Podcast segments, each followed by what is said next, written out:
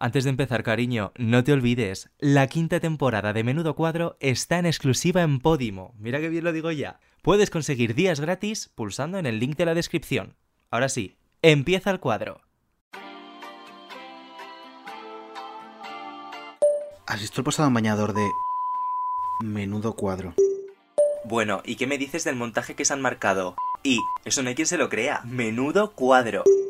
Por cierto, que la ha enseñado su nueva casa en lecturas. Menudo Cuadro. Tío, ¿qué? ¿Ha tuiteado una foto desnudo? Menudo cuadro. Oye David, pon la tetera a calentar que tenemos mucho de lo que hablar. Sí, sí, sí, que tenemos ya más cuadros que en el Prado, hijo.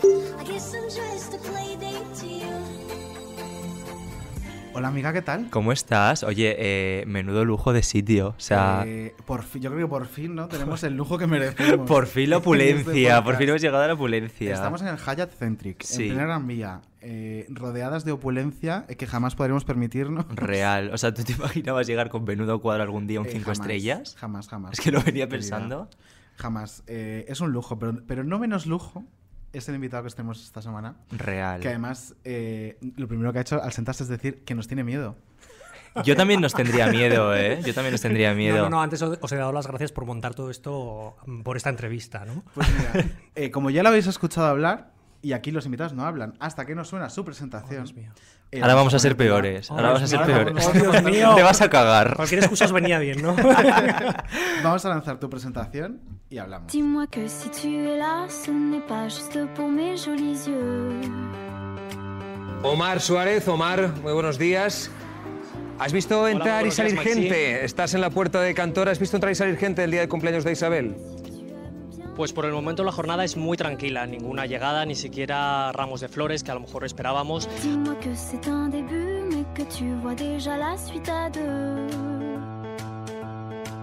Omar Suárez y Susana Yavar, lo digo bien, buenas noches. Hola, muy buenas noches, Jaime. Vale, Omar, una pregunta. Cuando un reportero como tú está ahí haciendo guardia, ¿tú nos puedes contar cómo aguantas las ganas de ir al baño? Eh, pues apretando, apretando, apretando, apretando, concentrándote y cuando ya dices no puedo más, pues te arriesgas. J'ai toujours aimé charmer, mais peu importe s'il n'y a qu'à toi que je plais. Aunque mi obsesión desde pequeño era trabajar en la tele presentando un programa y tal, nunca jamás pensé que podría dedicarme y vivir de esto. Tengo que decir que mis padres estaban en contra de que yo trabajara en la tele.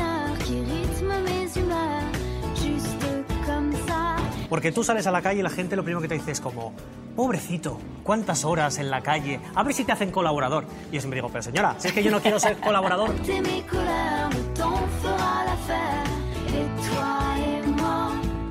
Feliz año a todos, buenas tardes. Aquí estoy como Ángel Cristo. Tía, eh, eh, eh, don. eh. Te va a dejar ¿Y qué ocurre? sin Pues que se los tienen que llevar. Oye, que me está la conexión. Oye, que, oye, que duele. Eh, dona, dona. Bueno, pues sube aquí al podium. Yo solamente te digo que esto no va por Charlie, sino va por Lidia. Así que 3, 2, 1, comienza este su dinero.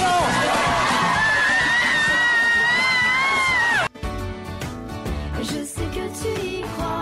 Hola, ¿cómo te llamas? Soledad. Soledad, como yo, solo, solo y triste. Menos mal que has llamado tú, Soledad.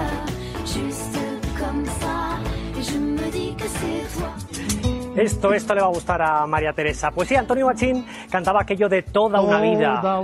Me estaría contigo. Y María Teresa Campos lleva toda una vida con nosotros dedicada a la comunicación.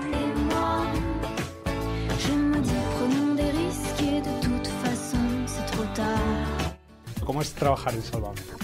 Pues mira, es eh, estresante, pero muy, muy, muy divertido. No me avergüenzo para nada que mucha gente dice, ah, ese programa, ese programa que todo el mundo ve y que todo el mundo comenta, pero que parece que cuesta reconocerlo. Tu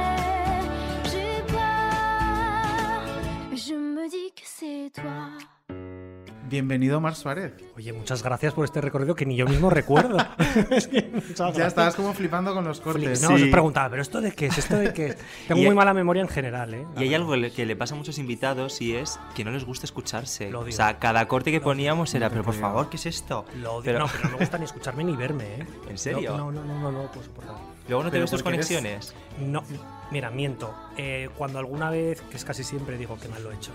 Necesito verlo, porque eh, luego dices, bueno, pues no, esto no está tan mal, pero necesito verlo para mm, comprobar lo mal que lo que lo Pero, he- o sea, Sí, te sí, la pidas sí, sí. muchísimo, pero Sí, por favor. Bueno, sí. tú eres igual. Bueno, yo soy igual, eso tampoco está. ser. Ella es igual, porque es un coñazo. O sea, hace una entrevista y luego, no, no la quiero ver porque. Y luego la ve y dice, bueno, no ha estado tan mal. Pues, Que pensaba que tenías un puro. Digo, Un pero puro- Ah, no, es, un- es una Un pluma. puro, Ah, sí. No, Es que este formato Siempre es... tengo una pluma, para la gente que lo está escuchando, que me regaló mi madre cuando me gradué de la carrera. Ah, y como que me da buen rollo, entonces siempre me la llevo a las entrevistas. Como Aidan tengo, tomo una nota. Como justo. Real. No, pero mira, Valdeperas me gustó, por ejemplo. Sí, yo es que no sé escribir con pluma. Ya, es que Yo aquí la generación O sea, bueno, eh, pues, No, perdona. Ella por Lo mío era a piedra, joven. no te jodes. ¿esto No, no, no, no. Está diciendo la generación Z. se, se ha ofendido antes de tiempo. Joder, me ha mirado Pero como ¿qué pasa diciendo, con la generación? Te Iba a decir, ella, generación Z, todavía no sabe usar pluma, pero, pero tú. Vale. Porque no te gustará, pero vamos, podrías, no podrías. La letra es más bonita con pluma. Que no. Eh, posiblemente seas el reportero, yo creo, más famoso de la televisión. Sí. Creo yo. Sí, eres. Y desde luego, el que más tiempo lleva, porque eh, ¿cuántos años llevas eh, de reportero en Salva, Sí. que es donde te hemos conocido más? Pues eh, no sé si demasiado. Llevo 12 años. O sea, todo lo Ostras, que desde que Salva, ¿eh? empezó. Casi, casi, casi, casi, casi, casi. Eh, además recuerdo, fui a sustituir a otro reportero que se fue, que estuvo muy Sí. poquitos meses, Luis García Temprano. Ah, sí. Y por carambolas de la vida, pero mm, que es muy largo de contar y es muy aburrido, pero me llamó un día Carrota Corredera y me hola. tiempo dirigía. Sí, y es hola, buenas tardes, Omar Suárez. Sí, mira, soy Carlota Corredera, soy directora de Salame Diario, estamos buscando un reportero, ¿te incorporarías mañana? Y dije, venga, pues allá que voy. Pues tiramos. Solo, solo le puse una condición, os la cuento. Cuéntame. Le dije, lo único, por favor, eh, yo vengo de Ana Rosa, de todas estas cosas tan finas y elegantes, ¿no? Y digo, eh, yo lo que no quiero ser es tipo reportero del tomate, tener movidas con la gente, porque yo me llevo muy bien con los famosos. Y me dijo, ya, tú no te preocupes, que eh, tú ma- mantienes la personalidad que quieras, te respetamos, y tú, aquí cada uno hace lo que quiere. Y yo, fenomenal. Un mes después me encontré con María José Campana. Eso te va a decir. que te estrenaste por todo lo alto. Te estrenaste por todo lo alto. ese momento. Pues eso ya os digo, al mes me mandan a, allí a, a Valencia. ¿Dónde, dónde era? A Eh, Castellón. A, Castellón. Eh, en Alicante, es verdad. Eh, y nada, pues vete a por la campana y a ver qué te dice de lo que comenta Belén Esteban en plató. Claro. Claro, Belén Esteban, a ver, no le, recitarles poemas Claro. no hacía precisamente. Y nada, en esto que estás haciendo guardia, te encuentras con María José Campanario y vas tú con tu inocencia, eh, tu elegancia, ¿no? Esta de Carlota, Ana quiero mantener mi, mi elegancia de Ana Rosa. Hola, buenos días, María José. Buenos días, buenos días. A mí no me vienes con esa cara. Y yo, ¿pero con qué cara te estoy mirando? Basura asquerosa, gentuza, pum, portazo. Y, eh, el padre, luego el, El padre dando eh, cabezazos. dando Sí, cabezazos re- a la cámara y diciendo, ¿pero esto qué es? Pues ahora me río, pero yo me agobio un montón. Normal. Yo al hotel y Pero le bienvenido dije que a me iba del programa. Y, o sea, ¿fue ¿En tu peor serio? momento en Sálvame ese? Eh, Como de reportero. Mm, No sé, no. El, el peor, a ver, el peor porque fue el primero y Claro. como que me lo encontré, luego ha habido más, pero tampoco tantos, ¿eh? Pero ese sí que es verdad que fue el momento en el que yo le dije a Carlota, yo no quiero estar aquí, yo no quería movidas, Me he yo equivocado. me he equivocado. Y Carlota, que es muy sabia, me dijo, tú no te preocupes, que va a dar la vuelta, que ya verás cómo esto no te va a perjudicar.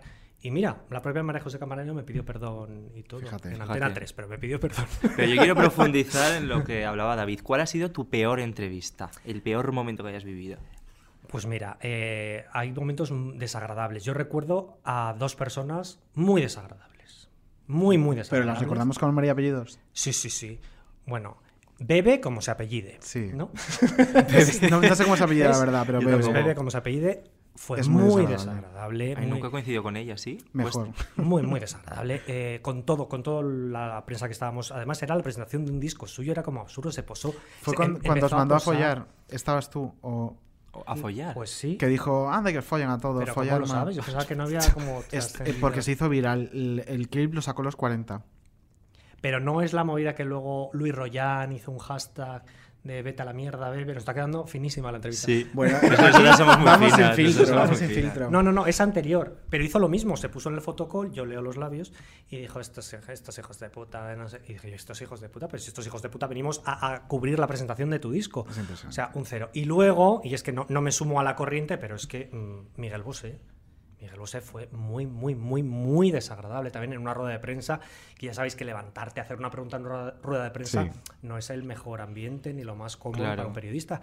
Y no lo puso fácil, la verdad, tampoco. Bueno, pero lo de Miguel le ha pasado a mucha gente, incluso a Sí. Carlota, ella Sí, lo sí, cuenta, sí. que la peor entrevista de su vida fue cuando él presentaba el séptimo de caballería, creo Sí. que era en televisión española, y le tocó, ella estaba en una agencia o en un Mm. generalista, le tocó ir a cubrirlo, y dice que le hizo la peor entrevista de su vida, que salió llorando, que salió diciendo, yo no hago esto más. Bueno, el domingo con Évole, que salió la segunda parte de, de esas entrevistas que Sí. está haciendo, Fue tremendo, no sé si lo visteis. No. Fue es que tremendo, pegando no, unos gritos. elijo las mi caras tiempo de de- las caras de Jordi eran. No, ya mis tremendas. padres me dijeron que era un borde Miguel Bosé cuando yo era pequeño porque eh, fuimos vecinos. Mis padres vivían en el sexto y él vivía con Tony Cantó en el cuarto. Wow. well, well, Tony. A ver, es un secreto a voces, me Claro. refiero, y se publicó en, Sí. en su momento. O sea que. Y era un borde también como vecino. sí, fenomenal. era muy borde. O sea, había gente que se enteraba ay, le saludaba y él, vamos, simpático no era. No, ni ha sido nunca. No. Y además, Jolines, toda la prensa coincidimos en eso. Me refiero que no es una cosa de ha tenido un mal día con Fulanito, porque si no ha tenido un mal día con todo el mundo. Em, hablando de tus, de tus movidas como reportero, las que has podido tener, has tenido una graciosa que contaste tú en el programa de Ana Rosa cuando Ay, sí, sacaste encanta. eh, tu libro, tu diario de reportero en apuros. Y nos gustó mucho y la hemos rescatado para que nos la comentes. Muchas veces. Con Ortega, por ejemplo. Pues mira, con Ortega Cano fue eh, pues mi primera anécdota prácticamente. Yo estaba en la agencia Corpa, María, ya sabes, Antonio, lo que sabemos, lo que es, lo que es la calle y demás.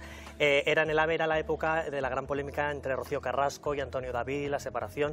Ortega y Rocío no querían a- hacer absolutamente ninguna declaración. Yo no sé qué pasó. Eh, había tal, tanto tumulto de gente. Yo iba con un micrófono con cable. Empezamos a dar vueltas, acabé atándole, pero como un pollo al horno a Ortega Cano. Lo único que me dijo astro. fue, pero, pero, pero ¿esto qué es? Y bueno, yo presumí de que por lo menos conseguí la- a- las únicas declaraciones del día Bueno, de Ortega ahora, Cano. ahora di Pero la para verdad. eso lo tuviste que amarrar Ahora con, di la con el verdad. cable del micro. Ahora di la verdad ya, que lo hiciste Bueno, eso. ¿Lo hiciste aposta? Es que claro. Pues no, ahora sí, ahora lo habría hecho está en aquel momento. No, a ver, yo eh, llevaba poco tiempo en agencia. El curro de agencia es muy duro, ¿eh? Eran Sí, muchas sí. horas, muchas guardias ahí en, en el aeropuerto, en el AVE, donde fuera. Y de repente, claro, es que esto es verdad, eh, llevábamos esos micrófonos, no como estas modernidades, por favor, eh, qué pena que no lo veáis. Luego me quiero hacer hasta micros. una foto Claro, con el claro, micrófono, claro. que es como un Goya, un TP. Pues no, es el micro que utilizan en Vaya Cuadro. En menudo cuadro. En- en menudo Lidia cuadro. también lo llama vaya cuadro. Sí. O sea ¿Sí? que sí. Sí, al final. Lidia, bueno, que es la madrina, siempre dice vaya cuadro. Pues o sea que igual nos lo cambiamos por eso. ella. Pues yo creo que sí, deberíais. y entonces ibas con tu cable. Iba con el cable, esto que se cruza el cámara, que se cruza el otro compañero, que tal, el fotógrafo, no sé cuál, y yo empecé a dar vueltas a vueltas y cuando me di cuenta se para Ortega y pues yo pensaba, ay, qué bien que se ha parado Ortega. No, Ortega se paró porque le até como, pues eso, como un rodillo de carne. Es que me- tengo esa imagen en la cabeza, por Sí, sí, favor. pero es que es real, es o sea, me Es que me imagino tremendo. flipando. Sí, es verdad que decía, pero, pero esto, ¿qué esto, qué esto, qué es? Lo único que dijo. Oye, ¿le llamabas maestro? Siempre hay que llamarle maestro. Oh, sí. Es que Yo yo, tengo y, ciertos problemas con, con Sí, eso. sí, yo lo tengo, real. me, me molesta de verdad. A ver, tú, a ver, le puedes llamar eh, José, ¿no? O- Sí. Yo, yo La José. Le, le llamo José. Pero es- le llamo o sea- José. Pero es verdad que si dices maestro, que son- se viene arriba. Entonces Ya. es como que. Es como gusta. que te lo ganas. y- Claro. pero es que a mí es, Es una que cosa no me que. sale, no me nace. a mí- y cuando lo veo en televisión me enciende, me enciende. Sí, sí, sí, porque me parece igual. una carrera tan bonita el magisterio. Suficiente y, y- tienes, y ¿no? que es una profesión tan bonita y tan importante a nivel de sociedad que llamar a un señor que se dedica a matar animales como profesión maestro se me hace un poco bola. no, pero, me pero bola. pensar que es por el propio beneficio, ¿no? Tú No, no, desde luego, claro. Algo, algo. Claro, te lo es como si vas a una presentación de salchichones y está, yo qué sé, eh, Norma Duval, pues la primera pregunta es: ¿te gusta? Es que tampoco es apropiado. ¿Te gusta el embutido, ti te da igual lo del salchichón, embutido. vamos a ver. ¿Te Vale. gusta el salchichón, cariño? ¿Dónde me estoy metiendo? No? Norma, cariño, ¿te gusta el salchichón? Ortega cuando se enrolló con el cable. Venga, siguiente. Norma Duval, musa del PP. ¿Te gusta el salchichón, cariño? La entrevista ideal. Ojalá traerle algún día menudo cuadro, será la primera pregunta que le haremos de tu parte. Y así como hemos dicho de los peores momentos con Bebe, con Miguel Bosé y tal, el, el mejor entrevistado que digas, qué bien, Ah. pues siempre tengo que ir a preguntar a no sé quién. Sí. Eh, Pablo Alborán, lo tengo clarísimo. Es muy guay, Pablo, sí. Mm. Eh, Rosa López también. Eh, es que sabes qué pasa, que al final coincide que los grandes, grandes, grandes son los más humildes y los más accesibles. Eh, luego es verdad que a lo mejor le rodean personas que no los hacen tan accesibles. El problema siempre está ahí. sí. Pero luego los petardos estos que van a un reality, a un concurso, no sé qué, que van como si fueran Beyoncé, y dices, pero, pero ¿esto qué es? ¿Esto qué es? Ya, siempre pasa. Real.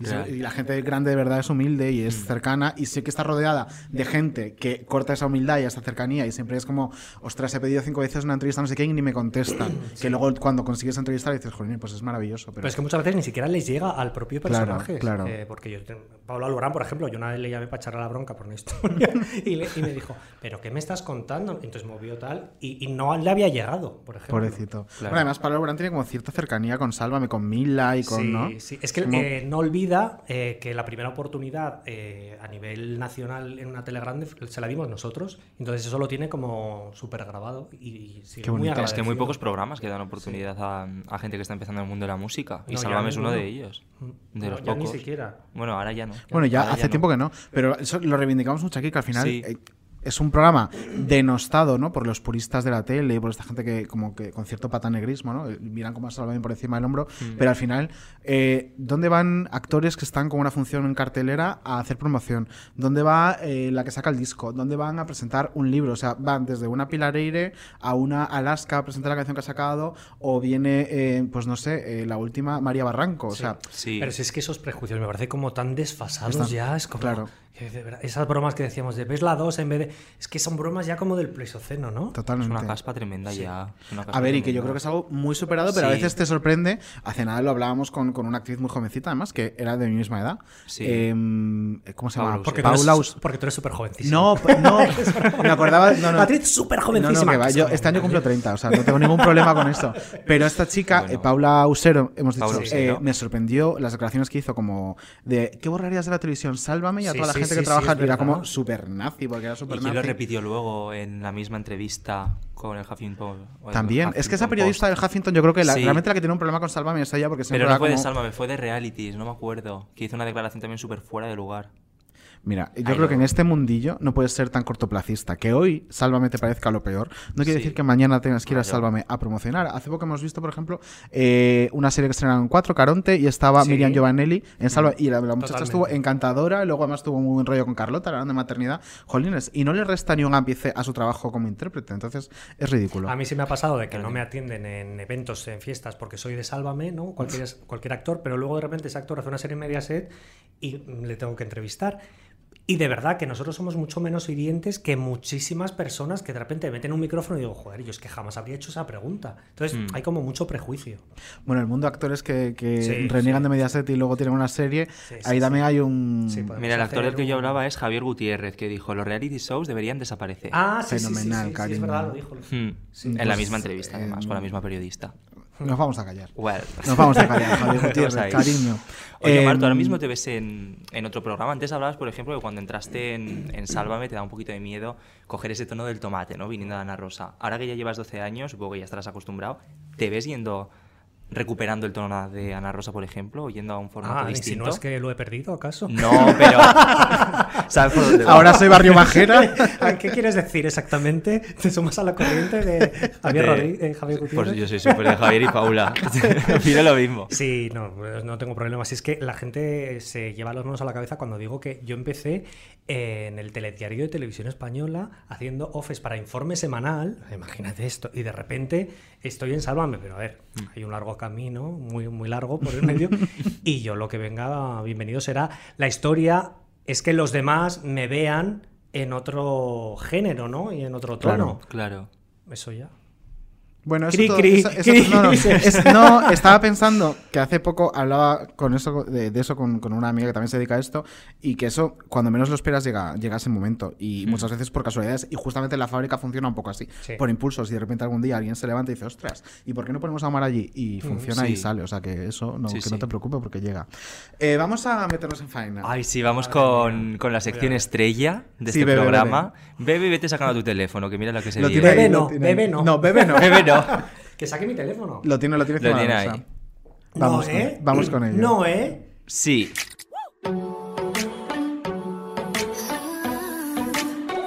Dame tu teléfono.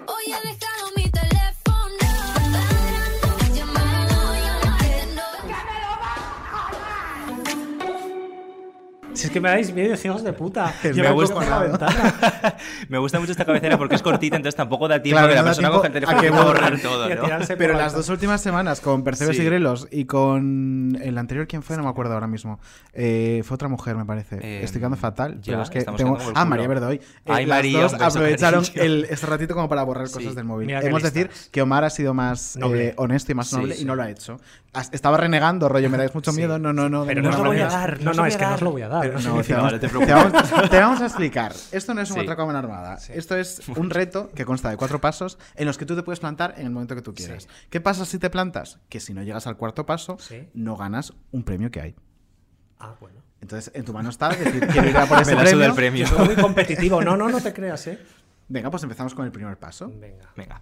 ¿Empiezo yo? Sí, empieza Venga. tú. Tienes que mostrarnos el último mensaje de WhatsApp que hayas enviado, a quién y qué contenido es. Pero puedo comprobar. eh, Claro, Sí, mira sí, sí. y decides si el quieres último enseñarlo que yo o no. haya mandado. Sí. Sí. Ahora va a ser una nota de voz diciendo me estoy pagando. Ah, pues, es que el No, pero no vale que sea alguien. No vale que No sea vale el tuyo, no vale el ¿no? mío. Venga, pues entonces. Aquí en la con- Vale, pues mira. Bueno, sí, es, es un. Sí, lo puedo enseñar perfectamente. Venga. ¿Y qué tengo que contar? Eh, Pues cuéntanos qué, cuál es el contenido. Pues eh, y- planes del verano eh, con mis amigos, a Cristina, una amiga mía, le he dicho, oye, al final libras eh, lo- las últimas dos semanas de agosto, me ha respondido, habla con Robert y Rodri, a ver si podéis venir todos a la vez, que para mí es más cómodo, si no, no pasa nada, lo hablamos el viernes, así me voy cuadrando. Y yo he respondido, ¿cómo? ¿Cómo? ¿Y a dónde se va a ir Omar de vacaciones con sus amigos? A ver, siempre me voy a visitar a, a- a mi amiga Cris, eh, que vive en Cádiz, y antes Mm, siempre nos maravilla. hacemos un viaje donde surja un poquito. Ah, bueno, pues pues estupendo. pues bueno, pues mira, primer paso ya completado, Bien, ah, muy está, bien. venga. Sí, sí, ¿Qué esto es me-. Check. No, no, No, por el- nada. cuando llegues al cuarto paso y lo superes, Claro. te lo llevas. Si no, nada. Vamos con el nivel 2. Nos tienes que enseñar la última foto de tu galería del teléfono. A ver. Yo creo que sí. Fenomenal, mira. A ver. Chan. Pues como se ha publicado un reportaje, Sí. pues le eh, he hecho la foto para mandárselo a, a la persona en cuestión. ¿Y quién es la persona en cuestión? Es Sobera. Sobera, Ah, Carlos Carlos. Sobera, sí. compañero de Mediaset. Es un besito. Qué aburrido, ¿no? Qué aburrido es mi móvil. No, Si me lo llegabas a pillar ayer. creo que ha habido móviles más aburridos, ¿no? Sí, sí, sí, Lo de la foto no está funcionando muy bien. No, lo de la foto siempre, o sea, no hay tanto salseo como... Claro, tenemos que buscar algo con ¿pero más salseo? ¿eh? un rabo de repente, es que claro. Pues es lo que pretendemos, es lo que Es pretendemos. la finalidad de este Todo juego. puede Claro. ser. No, o a lo mejor algo peor, un, pantallazo criticando a alguien. Sí. No sé, todo, todo puede ser. Que seguro que nos Eh, enseñan. Muy bien, ya has pasado los dos primeros Sí. eh, pasos. El tercero es, tienes que enviar el emoji de la berenjena a la quinta conversación de tu WhatsApp. Te metes, cuentas cinco Sí. hacia abajo y le envías sin más dilación Un, dos, tres, el emoji Pablo de la berenjena. Un, dos, tres, cuatro, cinco. Podría perfectamente. Venga, ¿quién Venga, es? ¿quién un es? amigo. Un mío. amigo. Pues venga. se va Pero berenjena y nada más, ¿eh? Pero no lo, va, no lo va a. Ya luego se lo explicarás. Digo, no lo va a ver ni ahora, yo creo. Ah, bueno, bueno. pues ¿Y cuando ¿Dónde está la mire. berenjena? Que yo no soy muy de enviar la berenjena. Si escribes berenjena, Soy se más de enviar la foto, solo. ¿no? A ver, aquí te damos libertad.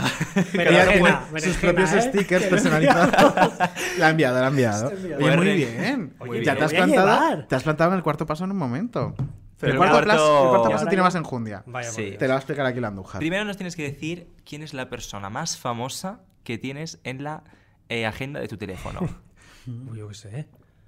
La más ver, famosa. Sí. La reina Leticia, o no sé. Vale, pues. mm, pero a nivel. No, la reina Leticia no. Ah, pero me tengo- estaba quedando muerto. Tengo a Mirta Legrand, por ejemplo. Uy, no, pero Mirta, Mirta, Ah, ahora- ahora- Mir- No procede. Ah, Mirta No. Legrand. Estaba pensando, perdón, No, estaba pensando no. en Mirta. Mirta Legrand. Mirta Mediaset. Mirta Legrand, sí, pero la de en Argentina. la de Sí. eh, ¿Pero qué queréis que haga? Una llamada internacional es más cara, cariño. Claro. vamos a Ah, que creer tengo que gastes llamar. tanto. Sí. Claro, el siguiente paso es que lo tienes que llamar en directo a esa persona para decirle, eh, pues mira, estoy grabando un podcast que se llama Menudo Cuadro, me han pedido que llame a la persona más, encima quedas como una reina, Claro. la persona más famosa de mi agenda. Pero yo puedo poner ese título ahora a quien me dé a mí la Claro, gana, ¿no? mira, te cuento. Eres la persona más famosa. Por ejemplo, cuando estuvo Carmen Alcaide, llamó a Loles Ah, me León. la has quitado.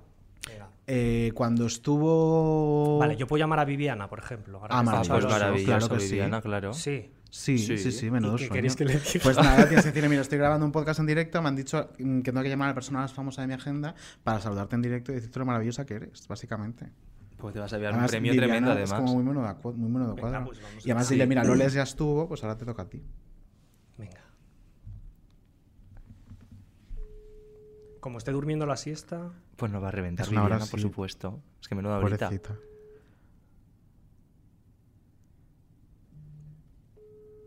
No me coge. Claro, es que ha salido de Ana Rosa y a madruga, ahora está durmiendo la siesta. Yo le cuelgo, ¿eh? Viviana, lo siento. Pobrecito. Viviana, por lo que sea, no lo coge. Viviana no ha cogido. Y entonces, eh, ¿pero ya ha ganado? No. Eh, Tienen que coger. Claro, Venga, que vamos a coger. dar un... Sí. Ya, pero de- Pues no sé, un Pablo Alborán, no sé quién. no, Pues Pablo Alborán no. Pues Pablo estaría Lo encantado. estáis de hablar. centralizando todo en Pablo Alborán. A ver, No, realmente es la primera vez que lo nombro. Hasta ahora solo lo has nombrado tú. Si Es hemos verdad, estado hablando de otras verdad. cosas y tú estabas pensando A en. Pablo Alborán, Ha sido tú a quien ver. le sacaba. Tú Claro. Me habéis preguntado por alguien que haya sido súper majo. ya, eso A es ver. verdad. Es A verdad, ver. es verdad. Eh, es que no, yo la berroca los mal. Ah, pues una Yola. Nos quiere mucho, Yola. Sí. Nos tiene mucho cariño. No, de verdad, eh, decidme vosotros. No, Yola. Eh, no. ¿No quieres hablar con.? Pero que te A ver, es con que, Yola. que sí que hemos hablado con ella alguna vez y tal, pero. Ah, ya habéis hablado con yo. Claro, entonces no. Eh, es que me pilláis totalmente así. Pues no sé. eh, eh, ¿Y tú con quién tienes tú muy buen rollo? Claro. Que digas, mira, no me supone nada hacer esto. Eh, bueno, se hablo mucho, pero claro, pues con Rosa Benito hablé ayer, por ejemplo. Ah, pues Rosa Pues seguro no, que está encantada de charlar con. Claro. Me hace gracia, me hace gracia, Sí. Rosa. Eh, no, no, pero no en plan mal, te lo digo. Claro. Sí. Y estaba de actualidad ahora con todo lo de su sobrina. Sí, llamo a Rosa. Venga, Venga, llama a Rosa. un rato, con, un rato con Rosa. Ah, no, no, pero ¿qué le vais a preguntar? No Nada, vamos a preguntar nada. nada. Venga. Calladas vamos a estar. Calladita. Como dijo Amador, calladita. Calladitas. Eso, eso le vamos a decir.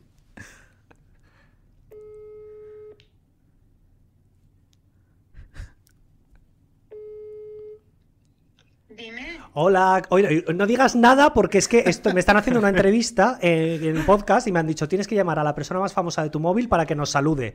Entonces ya simplemente para que tú saludes Rosa. ¿A, a quién? Mood. Hola, Rosa. Se llama Hola, Menudo Rosa. Cuadro. Vale. Pues está- estás en directo, o sea, puedes decir un saludo a Menudo Cuadro, lo que tú quieras. Espero no haberte Claro. despertado la siesta. Vale. Pues cuando quieras. Ve- ah, bueno. Bueno, pues nada, ya que soy una famosilla de... de una guía de teléfono. Hola. Rosa. A menudo cuadro, el cuadro que me estés haciendo. Oye, qué Oye, muy bien. majísima. Muchas gracias, Rosa. Gracias, Rosa. Un besito. Gracias, Rosa. Luego hablamos. Un besito. Adiós. Adiós.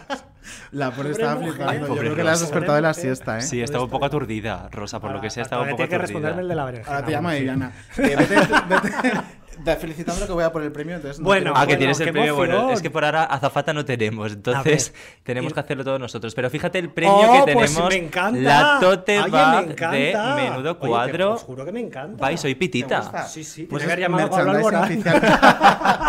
Merece la pena, Me claro. encanta. Muchas gracias. Bueno, pues le hemos dado la tote bag oficial con Bien. el David de Miguel Ángel, versionado en pop por Ayo Vega para menudo cuadro. Chulísimo. ¿Te Y gusta? que está a la venta en Soy Calidad, calidad, además, es una cosa. Me encanta. Primeras calidades. ¿Has visto que merecía la pena? Ah, mereció muchísimo la pena. ¿Ves? Si llego a tener Pues, la foto, ca- te lo deseo, o sea, no te haga Todo. Oye, pues muy gracias. bien, muy bien, oye. Sí, ha superado el reto muy bien, ¿eh? Estupendo. Eh, ¿Sabes a quién podías haber llamado? A ver. A, a la siguiente mm, señorita que vamos a escuchar. Porque no sé si tienes su teléfono, si lo tienes Pues no igual, creo. nos lo pensamos. No creo. Vamos a escuchar un corte que esta semana ha sido sangrante y lo comentamos. venga.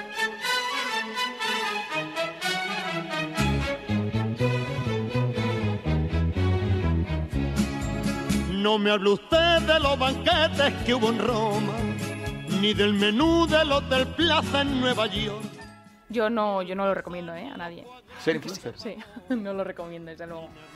Yo ya estoy metida en este mundo y creo que, que vuelvo a repetir que creo que puedo ser una ventana muy buena en cuanto a muchos temas, pero si, si pudiese no volvería, Mejor trabajar en la obra que ser influencer. desde luego. Bueno, en la obra, vamos a ver, claro, es verdad que... De capataz. el- claro, pero es depende de lo que te da felicidad. Entonces igual el capataz es mucho más feliz que yo y yo lo tengo todo. Y él tiene su cocido madrileño a mediodía y luego se va a ver a sus hijos, ¿sabes? O sea, y yo no soy feliz pidiéndome globos todos los días y teniéndolo todo. Cocidito madrileño del ayer y del mañana.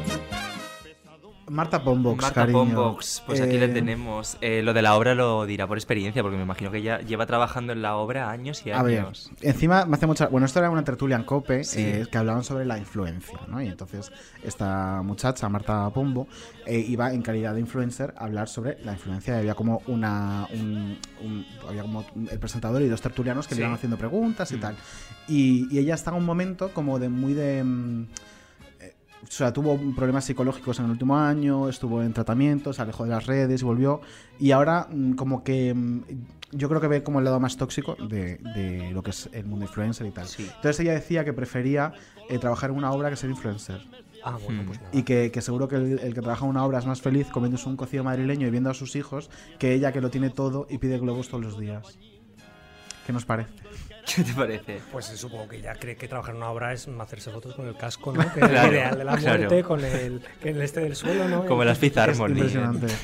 Tremendo. O sea, Impresionante. a mí el mundo de influencers se me escapa bastante, ¿eh? Además pensaba que se iba a caducar antes. A ver, yo creo que es una burbuja que está a puntito de estallar si no está estallando. crees? No, yo creo que no. Yo creo que sí. no. Yo creo que no. Yo creo que sí. Si todos los que nacen son influencers ahora. Mira, ayer Julia Janeiro. Ya, bueno.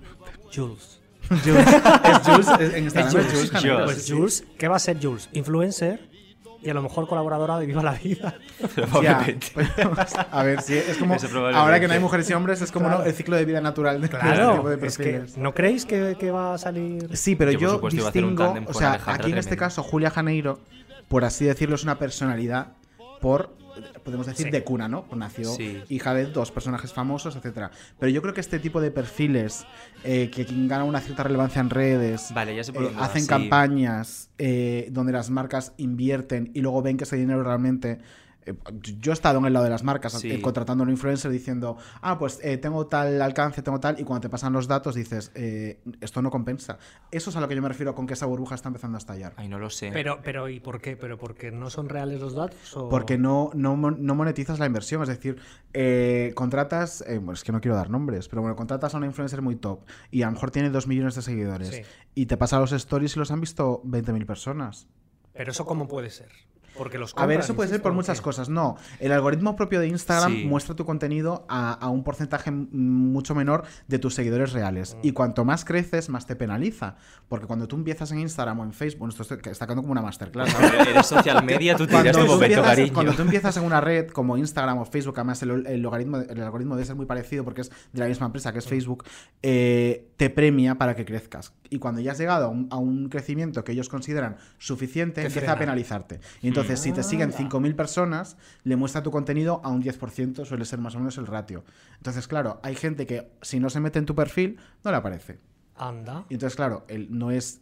Tiene dos millones de seguidores, lo van a ver dos millones de personas. Pero ya, más allá de eso, de me veo un 10%, de ese 10%, ¿a quién consigues que, que vaya la llamada a ya. elección? ¿Quién va a comprar? Porque, ¿sabes? Entonces, cada vez. Bueno, pero es existen menos. perfiles de todo tipo, ¿no? Y al final las marcas, pues si quieren anunciar una cosa, van a cierto perfil de influencer. Yo creo que yo creo que está en auge ahora mismo.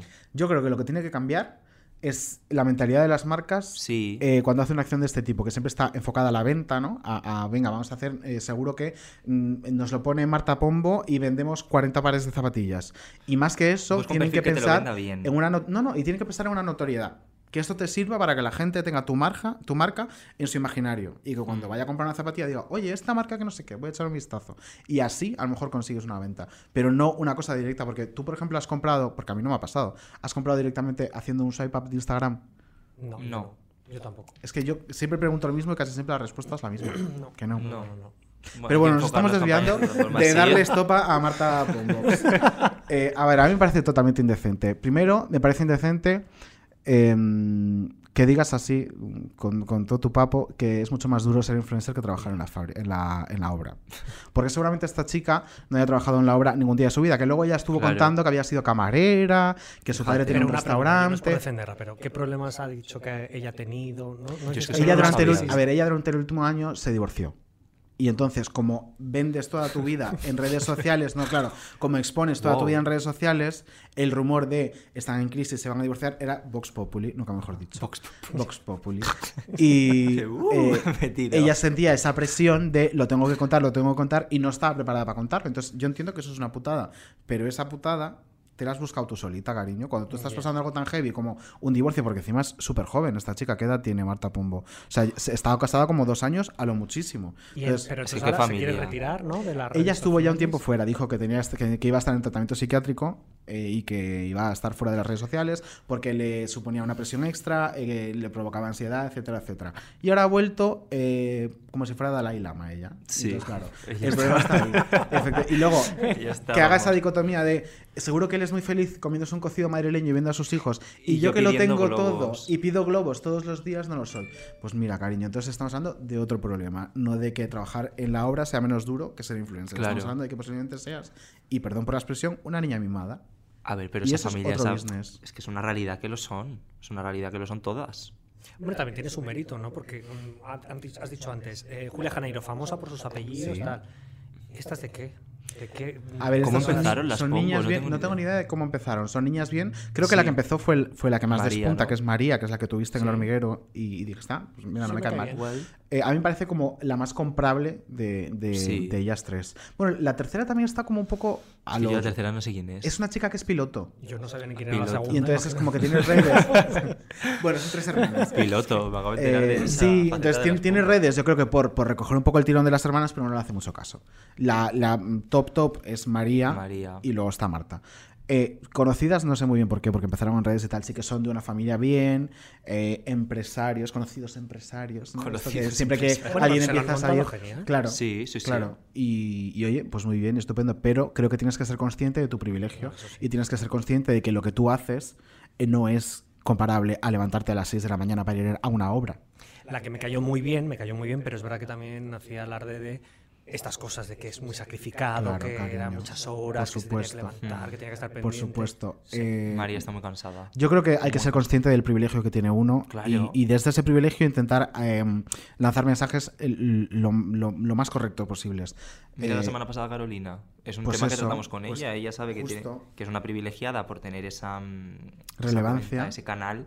Y, y eso, es consciente de ello y sabe transmitir ese mensaje. María, pues le cuesta más, por lo que sea. Y es que hablamos encima de una chica, de, de Marta Pombo, que, que es que ni siquiera es que haga bien su trabajo, porque yo recuerdo a esta chica en una... No, no. Bueno, este- Eh, es que yo recuerdo un, un- un hecho que es flagrante. O sea, esta A chica ver. la contrata una marca para promocionar eh, unas tortitas proteicas y hace el story preparándolas y tal, y qué ricas están, y el siguiente story que sube se equivoca, y en vez de subirlo a mejores amigos, lo sube público, y vemos todos como dice, saben a puta mierda, pero no, No, puedo es verdad, decirlo, es verdad, es verdad, no es puedo verdad. decirlo, pero a vosotras no os puedo engañar porque sois mis amigas. ¿En serio? Sí. ¿Y cómo arregló eso? Diciendo Pues lo borró. broma. Lo borró Ah, lo borró y, Y ya, y está. Si lo borro no ha ocurrido.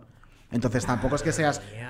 Una influencer profesional, sinceramente, porque mm, es- esto es de todo menos profesional. Primero, me parece fatal que vendas cosas que realmente te parecen una porquería, porque a mí eso Sí. me parece lo peor y que tiene un recorrido muy corto en redes, porque tú, cuando tú te conviertes en un bazar que lo promociona todo, totalmente. chica, unfollow, porque es que es así. Sí. Y luego encima que tengas la poca vergüenza de decirlo también en, en tus stories, aunque sea para tus amigas, de mira, porque literalmente dijo, saben a- no os voy a mentir, saben a culo.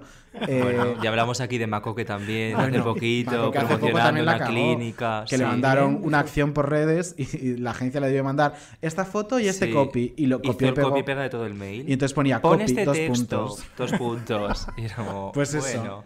Bueno. Pues eso, que habrá gente más profesional y gente menos. Sí. Eh, Un besito a todas, a Macoque, a este María, a Un las beso a todas, a a las Marta. Pombox, a las tres Sí, las Pombox Pombox nos escuchan siempre. Sí, además, son oyentes su podcast de referencia. Sí. Tenemos mucho en común. Eh, fenomenal, ¿verdad? No, estoy encantado de la vida. Pues venga, vamos a descansar un poquito, si os parece. Vamos a hablar con... ¡Qué trote, cariño! Vamos a hablar con la Odilia y enseguida volvemos. Maravilloso. Bayodio Mali.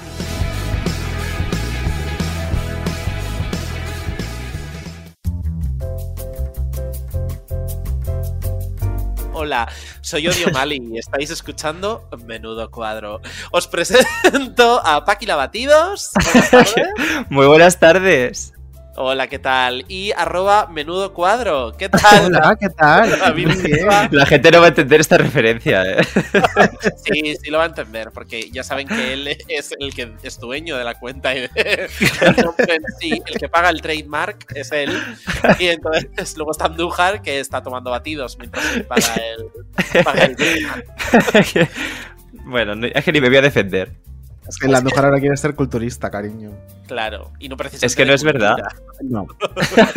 Eh, Bueno. Si es verdad, Eh, ¿Podemos empezar a insultar a Demi Lovato, por favor?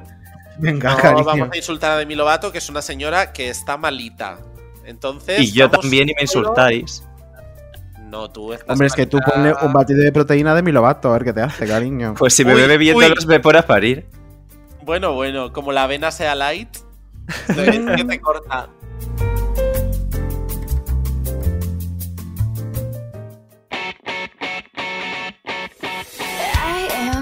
Bueno, vamos a explicarle un poco a la gente que nos oye Sí. de qué estamos hablando. Y es que Demi Lovato eh, ha tenido esta semana, pues ha perdido un poco los papeles. Porque Demi Lovato fue a una heladería a comprar un helado, un yogur helado para más. Una, Y resultó que estaba maldito el, el yolado. el yolado. pequeño comercio de Los Ángeles, debo aclarar que no era un yao yao, sino que era un pequeño comercio. Y entonces ella eh, se puso histérica porque en la fila para pagar el yogur helado había ciertos productos dietéticos. azúcares que estaban como, bueno, pues el típico croissant que no tiene azúcar, el típico no sé qué, ay, sugar free. Y entonces de mí, bueno, se puso histérica. ¿Por qué? Porque dice que eso es fomentar la cultura de la dieta. Entonces, eh, ella puso uno de esos textos muy de Demi Lovato en Instagram, de "Ay, todo va sobre mí, el mundo gira a mi alrededor y todo es horrible. Y entonces la tienda le respondió, Demi, decirlo, mira, es que hay gente que se llama diabética y que no puede, que no puede tomar azúcar y luego está tu amiga la Celi, celíaca, que también necesita productos propios. Entonces nosotros tenemos una gama extensa de productos para gente que no como tú puede consumir azúcar. Entonces, a lo mejor es que no estamos fomentando nada, sino que les estamos ofreciendo croissants que puedan comer, ¿me entiendes? Entonces, Demi, eh, no consciente de su error, hizo la típica que es, esto es mucho de mi madre. Mi madre, cuando, mi madre, cuando no tiene razón en una conversación que ha iniciado, eh, intenta venderme que la conversación no giraba en torno a lo que estamos hablando. Que iba por se inventa como otra narrativa para decir, pero es que esta otra cosa. Entonces ella qué hizo, pues lo mismo. Se inventó la narrativa de que el problema no era el croissant, sino que el servicio había sido pésimo, que habían sido super bordes. Podemos decir que Demi no se tomó el helado partido por la mitad ese día, por lo que fuera, y estaba un poco cruzadito. Vaya, por y Dios. quizás, quizás su problema sea otro tipo de azúcar, también te diré. Claro, ¿cuál Podría es el problema ser. de Demi? El problema de Demi a lo mejor es que es- el azúcar de Demi está un poco más picadito. El, el problema de Demi es que después de montar este en la heladería y más o menos disculparse en redes sociales al día siguiente, que era una disculpa tipo Sofía Elar, pues Uy. eh, va... Mira, a Sofía Elar se lo ha devuelto el karma. eh, Uh, lo que está diciendo. perdiendo. Bueno, No es a verdad. venga. No, sí, ¿Cómo que quita- no? quitándole al novio. Pues eso. Eso es un, un triunfo para los maricones. cariño. Estupendo. Ver. Un triunfo para el colectivo. Eso es orden social. Sí, ¿eh? También. Bueno, pero dejadme hablar de Demi. De Demi. de- Eso sí, sí. Tú fluye, cariño. bueno, entonces, ¿qué hizo Demi al día siguiente después de pedir disculpas? Pues subió fotos fumándose un porro. Well. Well, que dices, claro, o vamos a, a criticar la cultura de la dieta, pero no vamos a hablar de la cultura de la drogaína, que a lo mejor es una cultura que ¿eh? no es precisamente una cultura clásica, ¿eh? No es, eh, Hombre, es- sí que es una cultura que es un leitmotiv en su vida. Al final. Sí, sí, sí. Claro, claro, pero a lo mejor si vamos a poner a montar un pollo a un yao yao porque tiene un croissant dietético, Es que la narrativa es. lo No, mismo no, no. al día siguiente sacar droga en tu Instagram. o sea, no sé cómo decirte, es que me parece, eh, pues nada, no sé. ¿Quién lleva su carrera ahora mismo? Pues mira, la ¿Alguien? lleva, la lleva Scooter Brown. Willy Wonka. Sí, la lleva Scooter Brown, que es el manager de Ariana Grande y Justin Bieber, entre otros. Pero esto yo creo que es como pues el chiquito este que hace las puestas en escena de, eh, de Eurovisión de todos y se olvida de, Sí. de la última mierda, pues igual, eso- ¿no? Podemos ¿Te decir que eh, Demi Lovato en la oficina de este señor es como eh, Belinda Washington con la de Paquetas Salas. Claro. No, como. Lidia San José, porque Belinda por lo menos También. salía algo. Lidia.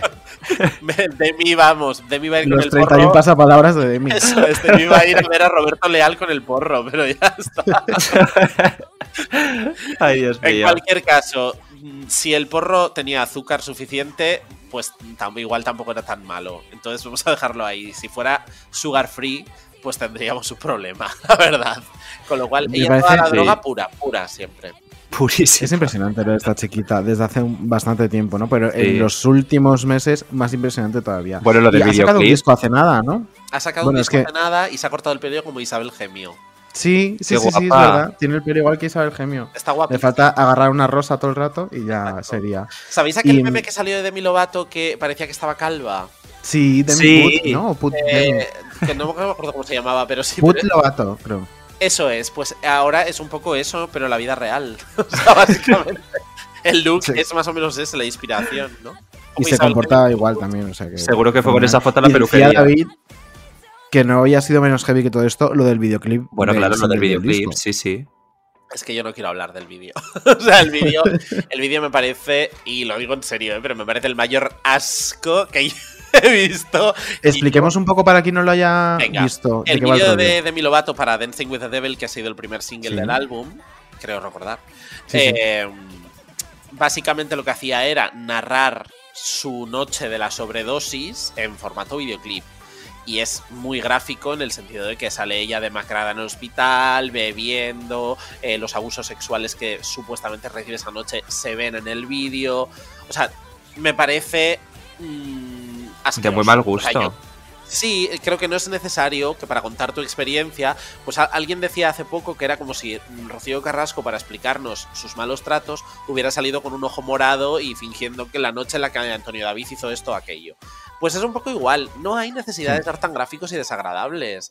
O sea, mm, aparte que yo creo que para una víctima de una cosa así, como una sobredosis y de, y de un abuso sexual, eh, recrearlo un mes después, o sea, un mes después, no, un año después, me da igual, o tres, es que me da lo mismo, recrear eso es como súper asqueroso, o sea, no sé, no puede ser algo que te siente bien.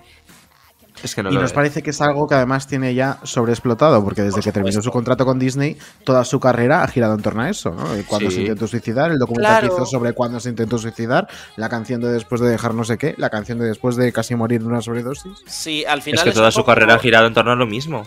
Al drama, Sí, siempre sí. al eh, tengo mm, desórdenes alimenticios, tengo problemas con no sé qué, tengo eh, me voy a suicidar, te- oh, chica, mm, ya. O sea, por lo menos la carrera de Cheryl Cole, que tenía un poco lo mismo, pero en el Reino Unido, que cada disco que sacaba tenía un drama, pero eran dramas divertidos. Me divorcio, tengo malaria, Me tatuó el culo entero de rosa. me tatúo el culo con rosas. Pues chica, por lo menos a mí la malaria es algo que me parece exótico que tengas. Luego dijo también que tenía Tourette, ¿no? ¿Cheryl? Insultó muchísimo a Simon Cowell y luego lo borró y dijo que es que tenía Tourette. ¿No os Eh, acordáis de eso? Subió un post de Instagram insultando muchísimo a Simon Cowell y luego lo borró y dijo que es que ella tenía Tourette y cuando le daba un ataque y tal, pues lo hacía. A ver, debo decir que si esto es cierto, entendería mejor una cosa que pasó con Cheryl en un documental de Girls Aloud, que no me acuerdo de cuál de ellos es, pero creo que era Off the Record, que salían en el camerino y entonces entraba eh, Katie Price a saludarlas. Sí. Entonces están con Katie Price como tres segundos, saludan a, a dos besos tal. Katie Price se va y Cheryl se da la vuelta y dice fucking cow. O sea, y claro, está grabado. Porque está la Maravilloso. cámara Pues mira, Con mira, lo, acabo de encontrar fuera googleando. Esto fue en, en el año 2013, después de que Simon Cowell la despidiera como, fact- como, jurado de The X Factor USA, a los pocos Sí. días, ella respondió con un mensaje público que era jódete, que se joda Britain's Got Talent, que se joda Factor X UK, jodeos todos. Y luego lo borró y dijo que es que tenía Tourette. Qué fuerte. De verdad, la trama otra vez. A lo, mejor es, a lo mejor es por eso que no canta en directo, porque le pasaría lo que a la chica esta que tiene Tourette, que canta cosas graciosas, porque dice. Ay, es la mejor. Ay, pobre. Esa chica. Es la mejor. Oye, y de, de Sheryl Cole, yo sí, sí echo de menos esa época, no de cuando insultaba a la gente, sino la época de cuando sacó su primer eh, CD sola y, y- y del- de, pues, de todos los tomazos que sacó en muy poco tiempo y luego realmente se quedó en nada. Pero porque yo creo que Cheryl se fue diluyendo. O sea, el primer disco fue como súper bombazo, luego tuvo Sí. algunos hits sueltos, pero ya los discos eran infumables. Y, y claro, ya fue como perdiendo público, perdiendo público, hasta que ha sido Pixilot. Eh, Total. O sea, básicamente.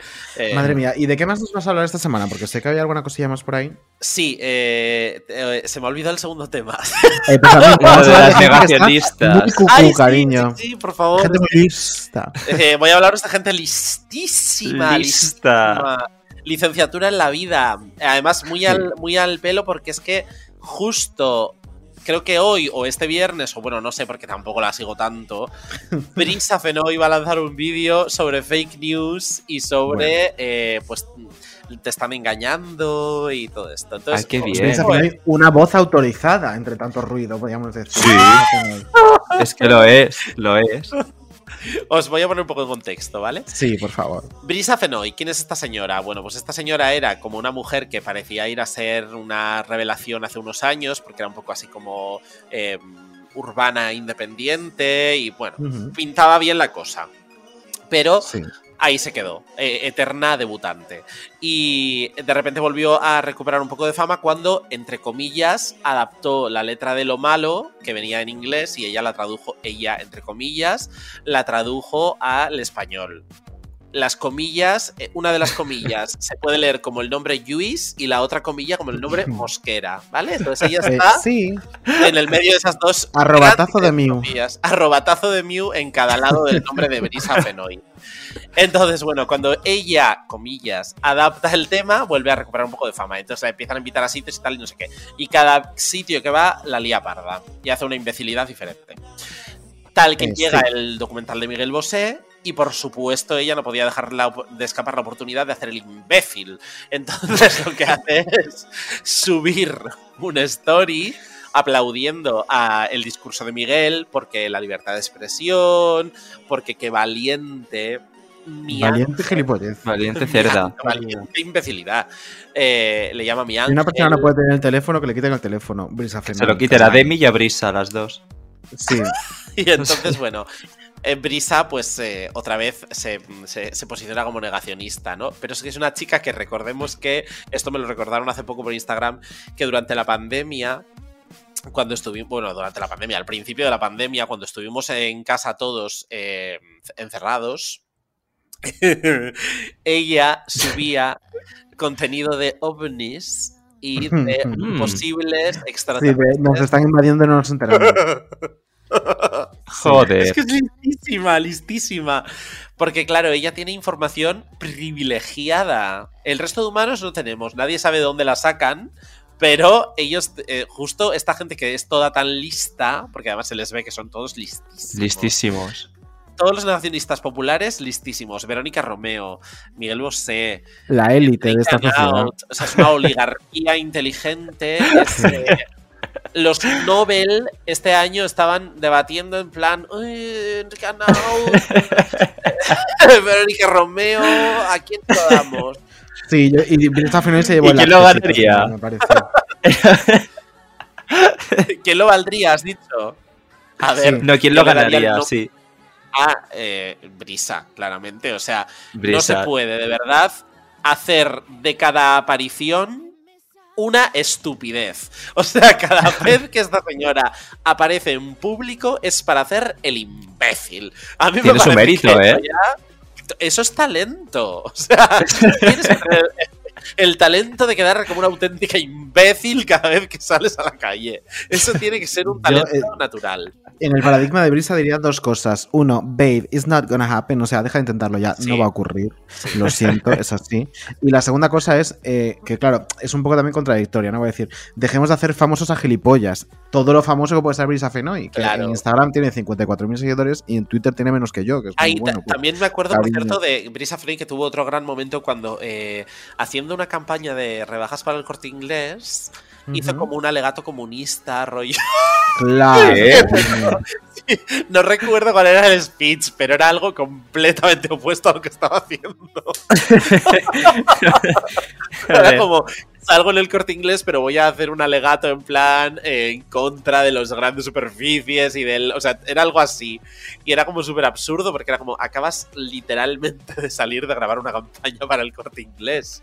O sea, es que no O sea, tiene. cotilleando su Instagram y es que literal que en la mitad de las publicaciones tiene cara de haber sido lobotomizada por una ameba Sí. y estar ahí como a puntito de cagarse encima. De todos modos, eh, porque a ver, a mí es un, es un personaje que me perturba y que creo que ha habido algo o algún momento de, su- de- de esta trayectoria artística y tal en el que se ha vuelto idiota.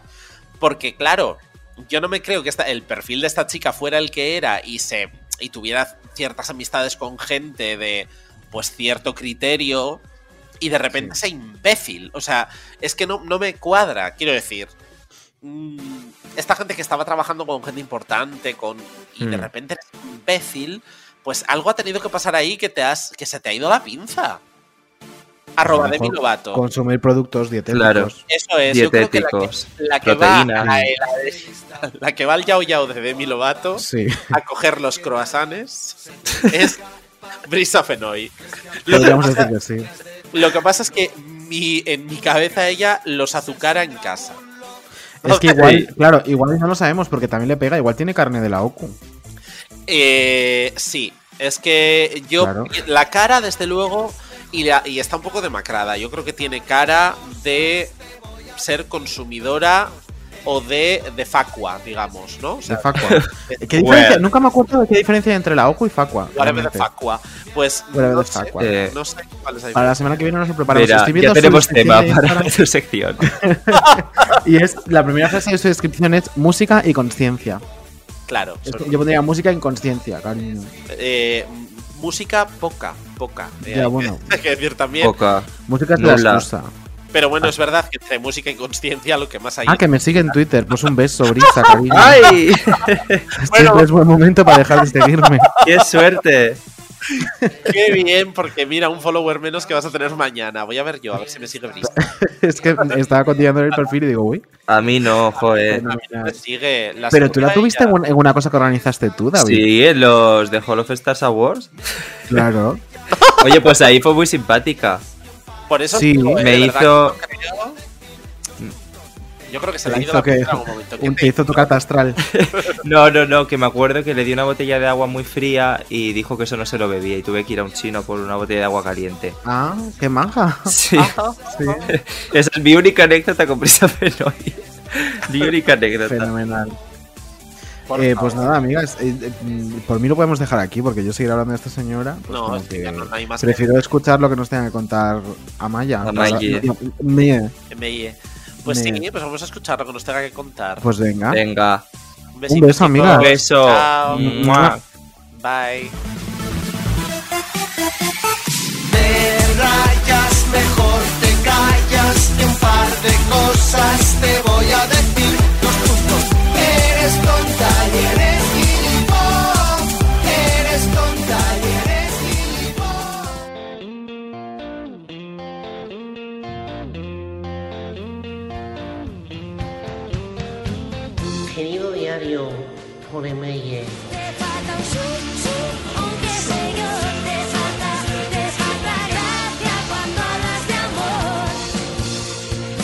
Querido diario, esta semana he estado muy positiva con el tema de la pandemia y he llamado a mi centro de salud para ponerme la vacuna.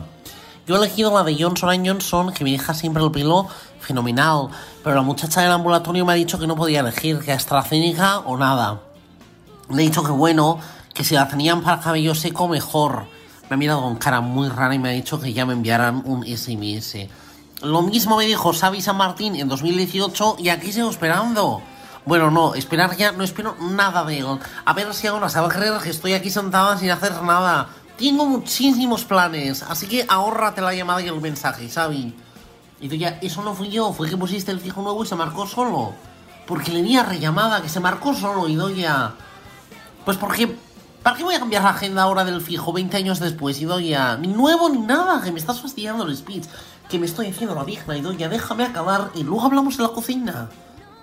Esta chica, de verdad, tiene que estar siempre aquí a mi lado. Que si yo a ser pirata, ella hubiera sido el loro. Yo soy Simba y ella es Zazú. Zazú, Idoya, no Malú. No me hagas hablar de Malú. ¿Y quieres dejar de escuchar pegada a la puerta que ya no somos unas crías? No está abierta. Es porque la humedad ha lanzado y no cierra bien. Pues hubiera llamado al carpintero, Idoya, pero te gastaste el dinero para las urgencias en aquel curso de artesanía con noodles chinos. ¿Que luego para qué? Para hacer una mierda de florero. Que ya teníamos uno del Tiger, que era bien lucido. Mira, paso. Uy, acabo de recibir un mensaje. A ver si es el de Xavi y estoy aquí rajando con las locas. No, es del centro de salud. Que no soy persona de riesgo, Idoya, dicen.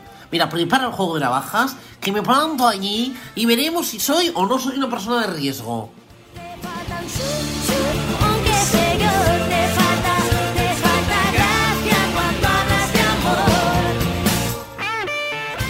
estamos aquí de, de cháchara y nos hemos quedado con las ganas de que cuente una anécdota con María Teresa Campos. Pero la va a contar, la va a contar. Y la va a contar. Venga, Ah, cuéntala. ya. Claro, ya, ya. Ah, Esto es pues, bueno, no, pues es que hace muchísimo. Bueno, no, vamos a contarlo bien. todo, Venga, venga, va, a eh. ver. No hay que ocultar nada a nuestra audiencia. Vamos a contarlo.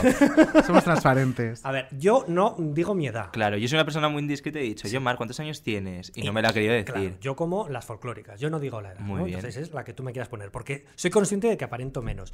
Sí, fíjate, cuando me ha tocado dar clases o tal a alumnos, siempre digo lo mismo clase. porque digo, Sí. a ver si se van a pensar que vengo yo aquí y tal, y siempre digo, a ver, yo llevo ya, y mira, ahora llevo ya 21 años trabajando en televisión. Uy, pues. Entonces todos se quedan como, ¿qué? Claro, ahí queda la cosa de si empecé como Marisol y Joselito, un niño prodigio o no. Tú no Eh, calcules. estoy bueno. Yo estoy calculando. Da igual. Entonces, eh, durante muchísimo tiempo a mí no me daban trabajo. ¿A dónde vas? Que te sin dedos. No me, daban... no me daban trabajo porque me decían que físicamente no daba mm, credibilidad. Porque parecías muy niño. Porque parecía un niño pequeño. Claro, era como, no, pues dar. Y entonces Qué me daba mucha rabia porque no me daban trabajos. Y uno de- una de ellas fue María Teresa Campos. Eh, hizo un casting en Europro- la productora Europroducciones cuando se iban a Antena 3 y buscaban a alguien, claro, para hacer actualidad y sucesos. Pues allí que me planteé, yo quise que me hicieran la prueba y la hice. Era un despacho como, como este. Entonces estaba María. Teresa. Eres María Teresa. ¿no? Yo eres María Teresa. María Teresa, tú eres, es que os va, os va a encantar, esto no lo he contado jamás, jamás quiero decir en público. Tú eras, tú eres Belén Rodríguez con una Bueno, cámara, eh, estas de, de- grabando Con una- casting, una mini DV. Te lo juro, con una mini DV grabando, os está encantando. Y entonces María Teresa de, hola, entonces ya era, ¿cómo te llamas Omar? Venga. Entonces simulábamos realmente una noticia de actualidad. Ah, Y decía María Teresa, a continuación vamos con un suceso que ha ocurrido esta mañana. Muy buenas tardes, Omar, cuéntanos. Entonces yo daba la noticia Sí. y mientras Belén grababa como loca. Grábalo todo, Belén. Esto no se lo he contado ni a ella. Las caras. Se lo tengo que contar. Bueno, entonces al terminar, María Teresa muy diplomática me dijo, eh, oye, eh, no te puedo coger porque para los temas que vamos a dar, tu aspecto físico, es que mm, eres muy joven, muy joven. Y me dijo, pero tienes una voz súper bonita. Es verdad. Dice, entonces es Mm. verdad que dice, tu voz da mucha credibilidad, pero tu, tu imagen no, y para este tipo de temas no. Y me fui con la cosa de, mira qué bien, la reina de las mañanas, la que fue reina de las mañanas me, me dijo... me Que dijo pareces esto. muy joven. Y Sí. Ha llegado un momento en el que, claro, yo he, he crecido, y entonces digo, a ver si ahora por, por tener otra edad tampoco me van a contratar por lo que sea. Pues yo ya no digo. Pero tú crees que estamos en esas. Yo creo que ¿Qué vas a no. Sí, sí, sí, Sí. Y si no, ¿para qué has preguntado tú cuántos años tengo? No, por curioso, porque estábamos hablando Ah. también. Es que además yo de- le estoy mirando el cutis todo el rato no, no, y, no, y- sí, y no, sí. no tienes líneas de expresión. Esa, esa- Pero- esa es otra. Que, Estoy hasta- ¿Se puede decir aquí huevos? Sí, Por sí. supuesto. Estoy hasta los huevos de que cada vez que salgo en pantalla, Sí. eh, alguien en Twitter me ponga, deja de operarte, deja de... Ay, de verdad. Ay, Eh, por favor, por favor, no puedo más, no puedo más. A ver, sí, eh, lo reconozco, es verdad. De hecho, me toca ya, porque hace un año y medio que no me, no me han puesto Botox, porque me ponen en la frente y en Sí. los. ¿Cómo se llama esto? En la zona esta de los ojos, ¿no? Las patas de gallo, ¿no? Sí, las patas de gallo. Pero es verdad que yo mismo digo, no quiero mucho, porque luego es que parezco mm, Carmen Lomana. Porque Claro. Aparento tan poquito que luego es verdad que en la pantalla parezco mm, como muy raro. Pero aparte. Muy poquito, em, más que nada para prevenir. ¿Es verdad. problema de alguien aparte de tuyo? Me refiero. El, el tener que decirte, no te operes. Porque. No, sí, pues si no pasa nada, yo lo digo, pues lo digo, esto sí. Pero ya es, deja de operarte con lo guapo que eras, deja- te has destrozado la cara, que mira qué nariz, pero qué pómulos, basta Qué con los pómulos. de verdad. Os lo juro que cada vez que, os lo juro que es que es cada vez que Pero- salgo. Pero vamos a ver. Y, y yo digo, pero joder, pues sí que es algo horrible, ¿no? Porque para ca- cada vez que salga me Pero tengan aparte, que decir te has destrozado la cara. Yo desde que te conozco, que ya hace unos años, Pero si tengo tienes la fotos misma a- cara. Pues ya está. Si tengo fotos de- del año Catapún y estoy. Mira, la última vez colgué una, además para hacer la coña, porque entrevisté a Jesús Vázquez y la primera entrevista que yo hice a un famoso en la universidad fue a Jesús Sí. Vázquez. Entonces puse la foto de aquella época. A ver. ¿Hace ¿cu- cuántos años, o han pasado? Pues. No, ¿En qué universidad estudiaste? Uy, es que esto es muy largo también de contar. Pero, Esto es muy ¿aquí en. Madrid o- Sí, en Madrid. Vale. Pero Ah. también eh, muy largo. Digo, porque a lo mejor si vamos a la facultad y buscamos las orlas, Claro. ¿sabes? favor, a ver, no, no. Es que a lo mejor le pongo más misterio. Ah, Quizás- nos tienes que dejar el DNI también No. para. Eres por una cosa del hotel. A ver, no tengo ni 50 ni 60 ni nada. Pero vamos a ver, que soy- claro, pues luego que no. misterio. En el, no, en no. el, o sea, según mis cálculos, A en, ver, el, en el más factible de los casos estarás en los 40. Bueno, pues vale.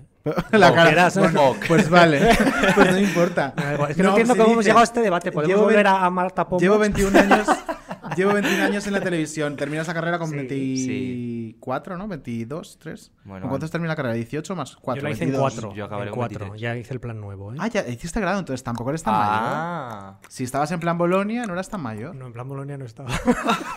No, pues de 4 No, Muchas Bolonia. pistas, muchas ver, pistas. no, es que no voy a dar más pistas. Bueno, ¿Qué da igual, venga, no vamos a hacerte sentir incómodo. No. Vamos, a, vamos a correr un estúpido velo eh, con esto y, vamos a. Le toca, toca telita marinera. toca tela, Ah, toca no me respiro, ¿eh? Eh, antes hablábamos, hemos hablado con Rosa Benito, nos hemos portado muy bien, no le hemos preguntado nada Sí, ni le hemos verdad. puesto un compromiso. Sí. Pero Pero vamos a hablar de lo que tenemos que hablar estas semanas, el tema estrella. Vamos a hablar de las primeras palabras de Rocío Flores Sí. en Ana Rosa.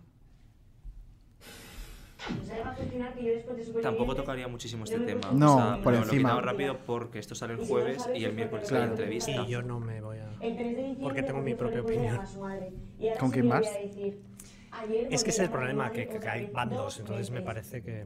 Es que no voy ni con unos ni con otros. Bueno, a ver, si queréis lo explico. Con matices, ya. Es decir, eh, mamá, tus hijos no te los han arrancado nadie.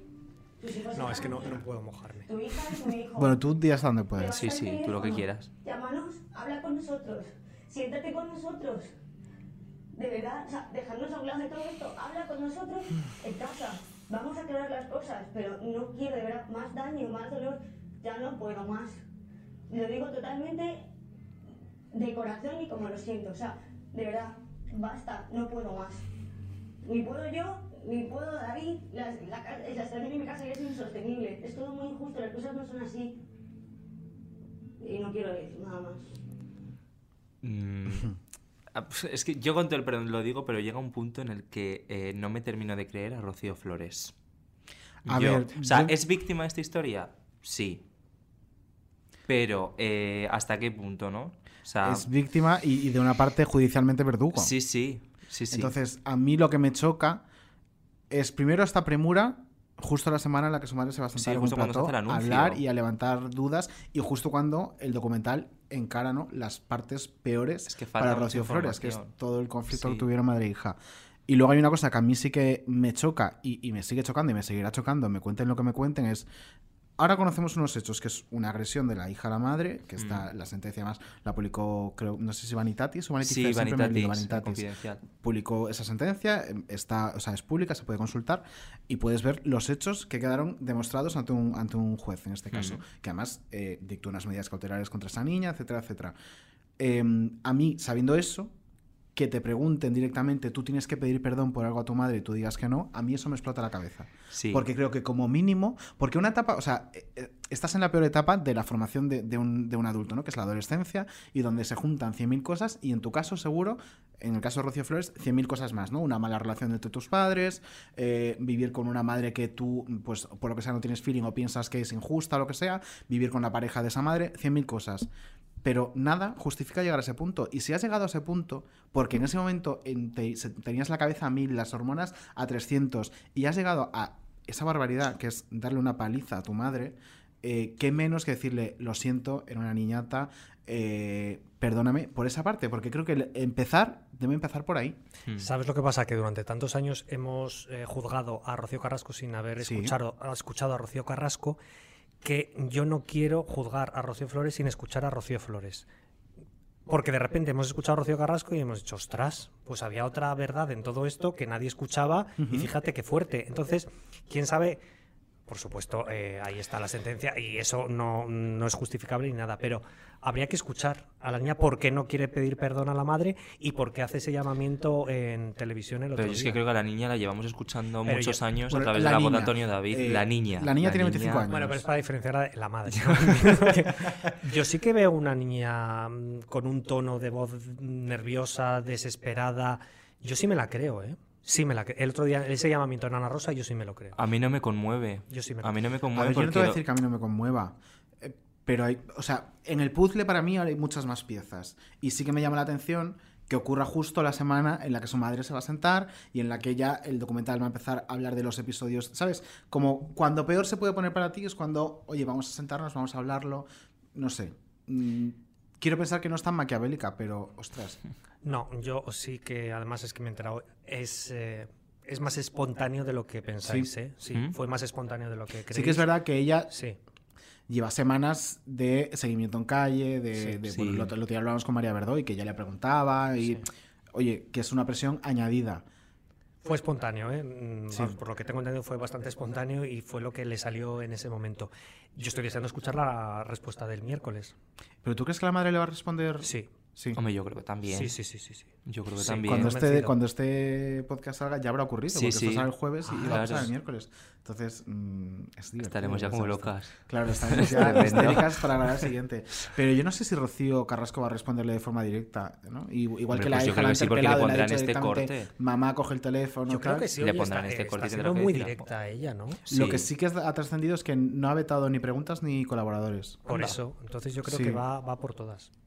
Pues espero, espero. Sí. Hombre, yo hasta ahora me ha parecido que no ha ido con cortapisas ni con Mm. esto no. Sí que ha dicho, o sea, cuando le han preguntado de algo que consideraba que en ese momento no era, decía no es el momento, pero luego lo ha abordado. Entonces, hasta ahora satisfecho. Ojalá el jueves todo el mundo escuchándonos y ha sido súper modosita, súper callada. y nosotros aquí a tope. Hombre, me chocaría mucho. Me No, chocaría yo mucho, creo pero que no, puede yo creo que ocurrir. no. Pero me chocaría. Sí, hombre, y también, desde luego, con Carlota y con Jorge Es que plató, imagínate. Sí. eh, eh, o sea, son Uh, especialistas en, en- Sí, en sí, sí, sacarte lo que tienen que sacar. O sea, que eso, mm, desde luego, va a ser como mínimo historia de la ¿Te televisión. gustaría a ti estar de colaboradora allí, Omar? Eh, sí, me gustaría estar ahí preguntando muchas cosas. Sí. ¿Y cuál sería la primera pregunta que Eso te te harías? Jolín, la Yo creo que la que todo el mundo se hace. Eh, porque no has hablado con tus dos hijos. Es, es que yo eso sigo sin entenderlo. Es que sigo sin entenderlo. Es la Por mucho que que, no venga un algo- mediador, un mediador social, lo que me da igual a mí el mediador me lo paso de verdad. No sé, ¿eh? no soy padre, pero Ya. soy tío. Yo no sé, también. no sé. A ver, sí, pero eh, ¿sabemos si eso es verdad? 100%. ¿El qué? Que Rocío Carrasco no ha hablado con sus hijos en todo este tiempo. Eh, yo sé de muy, muy, muy, muy, muy, muy buena tinta que lo que sí que es verdad es que se produjeron esas dos llamadas de Rocío Flores. Lo que ella dijo esta semana. Sí. Pero antes de eso, Antes de eso, mm, no lo sé porque no lo he visto. Igual este miércoles sabemos algo. Pero algo habrá para que no coja el teléfono. O sea, Por hay eso. algo de información que se nos va. Por eso espero que Entonces, esa sería claro. mi pregunta. Pero, Sí. claro, algo habrá, algo habrá. ¿Te parece poco una denuncia por malos tratos? No, no me parece Porque a poco, mí me parece más que suficiente para no coger el parece teléfono a poco. Rocío Flores. No me parece poco, pero a el tono en el que está haciendo también un poco el Pero documental hija, también es da tu hija, han pasado como para recibir años. esa llamada, ¿De ¿eh? verdad? El tono en el que está haciendo el documental. Es que yo creo, Y no cómo lo habla sé, de ellos. insisto porque no soy padre. Sí. Si tú tienes un hijo y tiene un problema, yo creo que haces todo. Bueno, pues es que, las, por favor, ¿habéis visto Patria? Ay, yo no. Hasta las madres de los terroristas defienden a sus hijos sabiendo que ha asesinado a Mm. gente. Te quiero decir que Sí, yo creo que tiene que salir tan de dentro. Sí. Sí, pero a mí ese argumento te diré que no me vale. Y además, em, estás hablando de cosas que le hacen a terceros. Mm. Es decir, un etarra que mata a una persona que no es su madre ni su padre. Y su madre lo defiende porque es su hijo. En este caso estamos hablando de algo que te ha hecho directamente a ti. Y que has arrastrado porque obviamente nadie puede decir que, que, que Rocío Carrasco tenga esa superado. Porque obviamente no lo No tiene lo tiene, superado. no lo tiene. Y sobre todo, muchas veces este tipo de penas conllevan una enmienda del daño. Y esa enmienda del daño, en el momento en que tú decías que no tienes que pedir disculpas por nada, no ha ocurrido. Es que a mí me parece más que suficiente para no querer saber nada hablar. de tu maltratadora. Porque es que la palabra es tu maltratadora. En una sentencia recogida. Ya, yo vuelvo a lo que decía antes. El tono en el que está haciendo el documental y cómo habla también de, de sus hijos no es como de una maltratadora. ¿No? Entonces yo creo que una conversación no sobra. Una conversación no Yo sobra. también estoy... Ahora bien, veremos a ver qué, qué cuenta y por qué no ha cogido el teléfono, a ver si va por la razón que dices tú. Lo- no sé, yo también estoy un poco con el, con el corazón dividido porque, joder, al final está la sentencia, ¿no? Todos lo hemos visto. Entonces no lo sé, pero yo creo, lo he dicho, que una conversación, sobre todo con, con David, ¿no? Porque recordemos que son dos. con David Claro, a lo es mejor sí que es podía haber una de- conversación. Te olvidas del otro hijo, pero Claro. aún así, ¿no? Incluso de ella. eh, ella era una niña adolescente. Ocurre esto. Vale, es imperdonable lo que ha hecho, pero no, no, no sé, en este tiempo no te sientas, no pides explicaciones, no intentas un acercamiento, no ese intentas poner una solución, un esto no puede volver a pasar. Algo, algo, no sé. Es que no, Y como ya no ni- lo entiendo, creo que no es está que ni, pensando- acer- ni acercamiento, dos- una explicación, una explicación. Vuestros padres, es- eh, tus padres siguen casados Sí. y un matrimonio normal y feliz, y el tuyo también, ¿no? A lo mejor por eso lo veo con otro prisma, no lo sé. Mm, Sí, a lo mejor. Yo creo que hay cosas que no son tan fáciles Puede como ser. decir me siento y lo hablo. No lo sé, sobre todo el tema de, de Rocío. Y el tema de David es que sabemos una versión.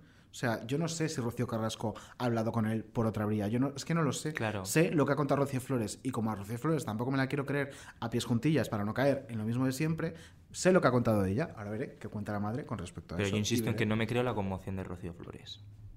Yo sí me creo que, que llore de. O sea, me Yo- refiero. Pero puede ser un resultado también de la presión. Porque Bueno, al final por la lado presión vale, por ese la lado tienes vale, pero no igualmente. por la madre. No sé, son muchas cosas. Y luego también tener a la que tú consideras tu madre, diga, Sí. aunque diga que no, en un concurso, eh, con toda la presión mediática, la situación de tu padre. O sea, yo creo que todo se junta. Menos mal que no queríamos hablar mucho de este Menos tema. es una cosa súper breve, será así de pasada. Eh, mira, pues nos vamos a cambiar de tercio totalmente. Sí. Y además, eh, en, en este podcast, que tiene, aunque no lo parezca, una intención divulgativa, eh, hombre, y que además esta mañana, cuando hemos llegado a- a mon- al montaje en el hotel en, en el que estamos, en el Hyatt Centric, Hmm. nos ha hecho gracia porque el lounge se llama Ondas, que es el premio al que aspiramos nosotros. Claro. con este Por podcast. supuesto. Y ha sido como una cosa ya premonitoria, ¿no? De, No, "Hostia, nos sí que merecéis sí, menos, nos ¿no? vamos". Claro. Eh, y una de esas. Ondas, este micro. ya lo tenemos. Una de esas secciones eh, con valor divulgativo es la que viene a continuación, que se llama Grandes cuadros de la historia. Oh.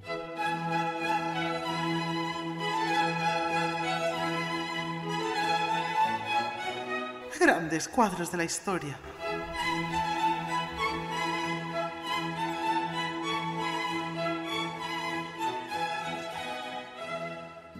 María José, hola, buenos días. ¿Cómo es esa cara? No, no te estoy poniendo ninguna cara. Que no te pongo ninguna cara. Y no sé por qué estás tan enfadada. Bueno, bueno, el padre. ¿Pero os parece poco? O sea, que no sabéis por qué Pero me que, enfado. pero que te hemos hecho. Yo solo he venido a preguntarte que. que, que- ha- dicho- vengo a preguntarte por Belén Esteban. Dice que, que hables. Mamarracho, dice. Cuidado con lo que dice, ¿eh? Eh, No, ella me ha llamado mamarracho. Tú le estás diciendo mamarracho. Yo no, ella, ella me ha llamado mamarracho. Déjalos que ya saben lo que son. Basura asquerosa. Pero ¿por qué estás tan enfadada, María José? Yo solo vengo a preguntarte si. Dice molestar a mi padre.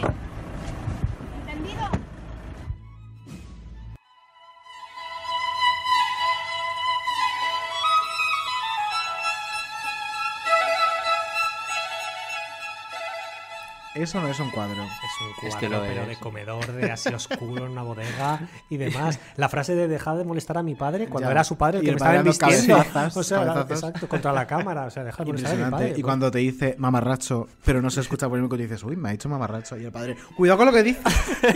Y le digo yo, no, ella me ha llamado mamarracho. Y dice, no, tú le has llamado mamarracho a ella. O sea, no tenía ningún. Pues eso, un cuadro. Oye, ¿y ¿qué tal tu relación ahora con, con la, Con la José?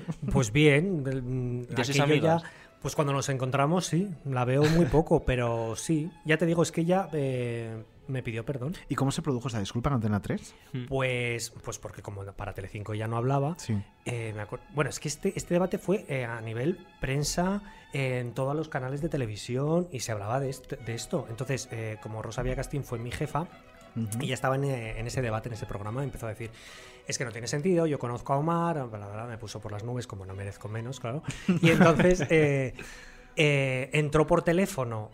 Em- Empezó Rosa, es que debería pedir disculpas porque el reportero no tiene la culpa, le ha entrado con muchísima educación, pa, pa, pa, empezaron ahí el Mm. debate y entró ella por teléfono. Y al entrar por teléfono dijo, pues entro eh, porque es verdad, quiero decir públicamente, pedir perdón al reportero, no tuvo culpa, pa, pa, pa, pa, pa, pa". Y ahí es cuando yo me entero de que me pide perdón. Luego En me la otra cadena. encontré y ya lo hablamos, me dijo, sí, bueno, per- te quiero pedir perdón. Hombre, es que la persona". empieza cruzada es ella. No me mires con esa cara. Sí, sí, sí, vino cruzadísimo. Y es como, Joder, eh, sí. ¿qué cara que Pero le de una forma cariño? tremenda. Que Sí, encima sí, la que sí. venía con cara de coño, por que lo digas ella, porque si ves el vídeo, Pues menos, venía menos como mal su que no la padre. ataste como a Ortega Cano. No, no, no, eso al, pa- al padre tenía que haberlo hecho. porque. Al padre tenías que haberle puesto un casco porque se iba a destrozar la cámara a cabezazos. ¿Quién era la cámara? ¿Era Tamara? No, no, no, Tamara no, era uno de, de Pues pobrecito mío. Es que, es que estaba literalmente dando el cabezazos en el objetivo. Sí, sí, sí. Además así, como... Como un como. Miura, como Miura, Sí, sí, sí, sí. sí. en fin, bueno, pues lo podía haber toreado su- Maestro, Claro. Maestro. Me lanzo. Eh, maravilloso, pues nada, esta- merecía estar en nuestra galería de, Por de supuesto. grandes Por cuadros. supuesto. Pero lo que viene a continuación también yo creo que dentro de unos años también madre podría mía, estar. Qué vergüenza, qué vergüenza lo que vamos a escuchar A lo mejor este personaje Sí. también lo has descubierto tú alguna vez, seguro. Sí. No me cabe ninguna duda. Vamos a escucharlo. Vamos a escucharlo. venga. ¿Y si quiere poder elegir? Sí, pero que es que igual no vas a poder, Tamara, ¿sabes? No, ya, decir claro, que- igual no voy a poder, pero que, o sea, quiero poder elegir, Sí, sí, ¿sabes? o sea, pero- que es que al fin y al cabo, ¿Y eh, si- si me... Sí. Y si eh, te dicen, hola Tamara, te vamos a poner AstraZeneca, Diría, chao, pescado. No- ¿Pero por no. qué, Tamara? ¿Pero en Porque no me quiero vacunar con AstraZeneca, porque, no, o sea, no quiero, que no quiero, o sea, no quiero. Entonces, quiero que me aseguren que la vacuna que me- con la que me van a vacunar es una vacuna súper segura. Y por ahora Pfizer, y por ahora Pfizer es la que está dando mejores resultados. Entonces, prefiero esperar a que sigan llegando dosis y prefiero esperar un poquito más. O sea, eso es mi, o sea, es, también mi libertad, ¿sabes? O sea, que Claro, lo que pasa es que también es verdad que, que con ese tipo de decisiones también de alguna manera ponemos en riesgo la vida de otras personas, porque si no aprovechamos las vacunas que tenemos y no creamos una sociedad protegida, vamos a acabar contagiando a gente que se va a poner muy malita y que se va a morir. Entonces, Bueno, pero hay tantas hay tanta Vale, gente que si quiere y tan toca- pocas vacunas que da para que Vale. los que quieren se vacunen y los que no, no. Claro, y si me toca la persona que se muere de un trombo, Ya, Ya, pero- Pero, y si sales a la calle y te cae una maceta, quiero decirte, eh, no, es verdad, hay, hay, hay riesgos en la vida. Claro, es que hay riesgos en la vida. Eh, sí, O menos mal que estaba si- Nuria Roca. Sí, a ver si hereda ya de una vez eh, el hormiguero. Creo que ella. Ah, pues que decía esta Mara el título de su padre. Creo, creo que ya lo tiene. Que ya es marquesa. Sí, lo Eh, Ojalá. A ver, no, Ojalá a ver, no ha estado acertada, no ha No. estado acertada. No, este ya os ponéis Claro. cara y la vais, queréis colgar de un. un Yo soy muy de Tamara, todo. te lo digo, ¿eh? Dices, es mi debilidad. Un poco la mía también. Me gusta muchísimo. Pues eso pero es, no pues me parece es el problema, que es un defendible. personaje que cae en gracia porque al final pues es muy divertida y pues, Sí. todos lo vemos. Y por eso es más peligroso aún. Por eso es más peligroso aún, porque Es este que no hay que tener a ciertos más. personajes. Claro, como en referentes de según qué exacto, cosas. Claro, claro, pero es que la gente lo. Pero a mí me parece tener. más grave que el presentador esté callado. Sí, sí, me parece grave. Y Claro, las pues- hormigas pues eso- no, razón. Lo grave es que eh, la meten en este tipo de debates. ¿Por qué? También, Porque queda ¿eh? muy divertido, Sí. ya, pero no es el lugar, ni es el momento, ni nada. Por Llevar el- supuesto. hablar de moda, pues, a a estas cosas, a una presentación, a todo esto me parece bien. De hecho, Pero hace poco. yo lo siento, los Preisler, yo a favor de los Preisler absolutamente. Yo que soy un reportero sufridor de la calle, que recibo todo tipo de improperios y Sí. demás, da gusto hablar con Enrique, con Isabel, con Chabel y con toda esta gente. De verdad que es, que es, que es un gusto encontrártelo por la educación, por cómo te reciben, por que saben estar. Eso sí, no les preguntes por las vacunas y ya está. El problema es ese. Y, y creo, que es, creo que es así. Creo que tenemos que entender que no todo el mundo tiene que opinar de todo. Y que Sí. según qué gente no debe opinar de según qué temas. Como, o sea, ¿qué tiene que decir de la vacunación Tamara Falcó? Con todos mis respetos, sinceramente. pero hace poco le preguntaron, a no sé, porque es una referencia muy heterosexual y no me lo sé, pero era un entrenador de fútbol y hace poco le preguntaron sobre este tema y dijo, yo no tengo nada que sea opinar.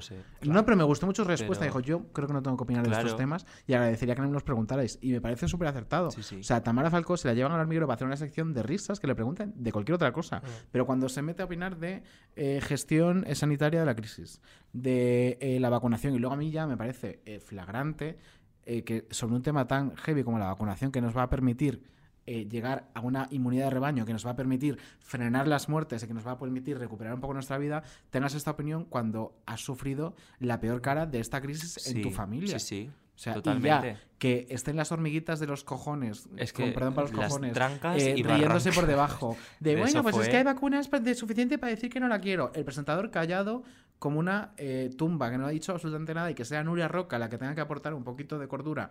Primero diciéndole esta postura no es responsable a nivel social y luego diciéndole tienes las mismas posibilidades de que, que te caiga una maceta por la calle, eh, pues menos mal que está Nuria Roca, Sí, sinceramente. a mí es lo que me parece más grave, ¿eh? Es lo que me parece Sí, más grave. Pero es el que- papel de las hormigas y el presentador. Pero que es más irresponsable, aceptar ese puesto y comen- de comentarista o eh, contar con ella para ese No, no, puesto. claro, contar con ella. Claro, contar con Es que- ella, ¿eh? Que encima con Tamara puedes hacer cosas divertidísimas sin meterla, uno, a ella en este brete, porque al final el titular es Tamara Falcó, eh, no quiero vacunarme con AstraZeneca, eh, Chao, chao pescado.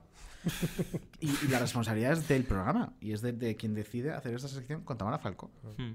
Sí, sí, Mientras se totalmente. ríen de Fernando Simón, se ríen de, en fin, de todo. Es un circo. No es que el hormiguero. eh, El otro día leí un, un titular que me hizo mucha gracia, no un Twitter, y en vez de llamarlo el hormiguelo, el hormiguelo, el hormiguero lo llamaban em, el estercolero. Y dije, mira, quizás es más, sí, apropiado, porque a veces está lleno de mierda. Pero en este caso estaba Nuria Roca. Pero qué gusto tener presupuesto, ¿no? Para hacer un programa. Ya, eso sí que es envidiable. Jolín. Sí. Imagínate. Sí, ¿Y con cuántos años lleva el hormiguero? Lleva desde Uf, la época de cuatro. Sí, empezó en Lleva como, pues, Yo lo veía de pequeño. 10 años también. Qué mentirosa Mm. eres. O sea, eh, digo que el hormiguero lleva 10 años y que ella lleva Intentele y lo veía de pequeño. Me queda rayadísimo. Yo lo veía si de pequeño lo veía yo. Claro, es que aquí no, no puede ser que todas lo viéramos de pequeño. Tú una y yo pequeña todavía. broma, una pequeña broma. Tú y yo todavía, wow. Hombre, pues mm, si tú, tú Bueno, de tú- pequeño, tú claro, ya hace, adolescente. si empezó hace 10 años, pues tenía yo 20. Pero ¿cuántos tenéis vosotros? Que vosotros, a vosotros no os importa confesar. Yo cumplo en diciembre 30. Yo acabo de cumplir 22. Uy, qué hijo de puta. Ah. Pues aparentas. Vieja. No, pero tú eras un super cigoto cuando se estrenó el hormiguero. ¿Cuánto fue? ¿Hace 10 años, dices? Creo que 10 años, no me suena que tiene lo de 10 lleva 15, aniversario. ¿no O lleva 15, 15. 15 puede ser más. Que tenía yo 15 y tú tenías. Yo recuerdo esa etapa de que hacían más ciencia incluso, ¿cómo- ¿cómo se llama? Flippy o algo así. Que, Flippy, al principio estaba Flippy, pues sí. Eso todo lo recuerdo, sí, sí. Yo tengo un, un libro firmado por Flippy, que fue un Bueno. regalo mío en Navidad. o sea, Highlights, cariño. Sí, sí. Y firma como Flippy, ¿no? Y firmaba Pero como yo sí Flippy, me lo voy a buscar acuerdo- por ahí, por ahí lo tendré. Yo sí me acuerdo de esa época que me, que me flipaba, que claro, esto antes sí ocurría, o sea, yo me acuerdo de, de ver de archivo, porque obviamente no lo veía, pero eh, programas en televisión española que te llevaban una Sharon Stone, o te llevaban- y esto no ocurría en mi generación, no ocurría hasta que Pero no llegó llegaste a hormiguero. Sorpresa, sorpresa en Antena 3. Yo era muy pequeño, con sorpresa, pero sí, las Spice y cosas de A estas. Whitney Houston, que Whitney. paz descanse. O sea, a- Que Raquel Mosquera su marido. Mi marido Pedro Carrasco, que en paz Carrasco. descanse. O sea, pero a todo el mundo, Sí. a todo el mundo. Y es que cada programa costaba un pastizal. Pues esto, y yo esto lo he vivido con el hormiguero, porque yo me acuerdo de la Mm. vez que iban a una Kylie Minogue, que venía Selena Gómez, claro, la yo me primera acuerdo de que Taylor España, Taylor Swift, y era como, ostras, y esto ocurre eh, con este señor casposo. Luego lo pasaba regular viendo. Hombre, no me extraña que lo pasara regular. Claro. Yo creo que la primera vez que fui consciente de trato machista en televisión fue viendo el hormiguero. Viendo a este señor entrevistar. Y Mm. luego la, vez que, la vez que más vergüenza me dio fue una vez que estaba eh, Serafín Zubiri, que es invidente, Sí. y le dijo, ¿tú cómo te limpias el culo? Y dije, qué vergüenza ajena. ¿En serio? Te prometo que le preguntó en directo cómo sabía ¿Pero cuando había terminado de limpiarse el culo. No, Pablo Motos le preguntó a Serafín Zubiri cómo sabía que había terminado de limpiarse el culo. ¿Tú te crees que es una pregunta para hacer a una persona invidente No en creo. prime time? Te lo juro. Y eso trascendió. Cuando, es que no terminemos, busco el momento y te lo mando por WhatsApp.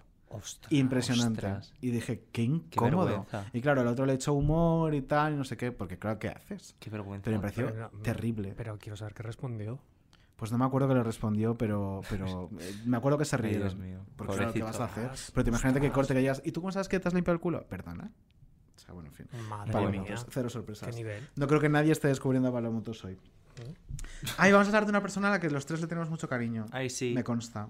Es la cara B, ¿no? Eh, Un poco de, de todo lo que estábamos hablando. Pues sí, pues mira, sí, más ideas Lozano y menos Palomotos. Hombre.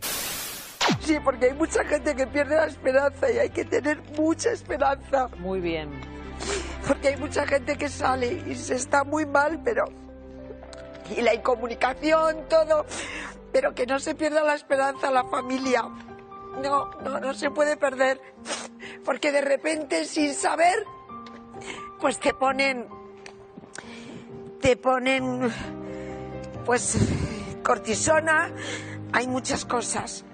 Y, y seguro que se salva. Ojalá. Seguro. Bueno, este corte era en Sálvame cuando trataron el, el que Fosky estaba ingresado por COVID y tal. Y tiene muy reciente lo de su hermano y se emocionó.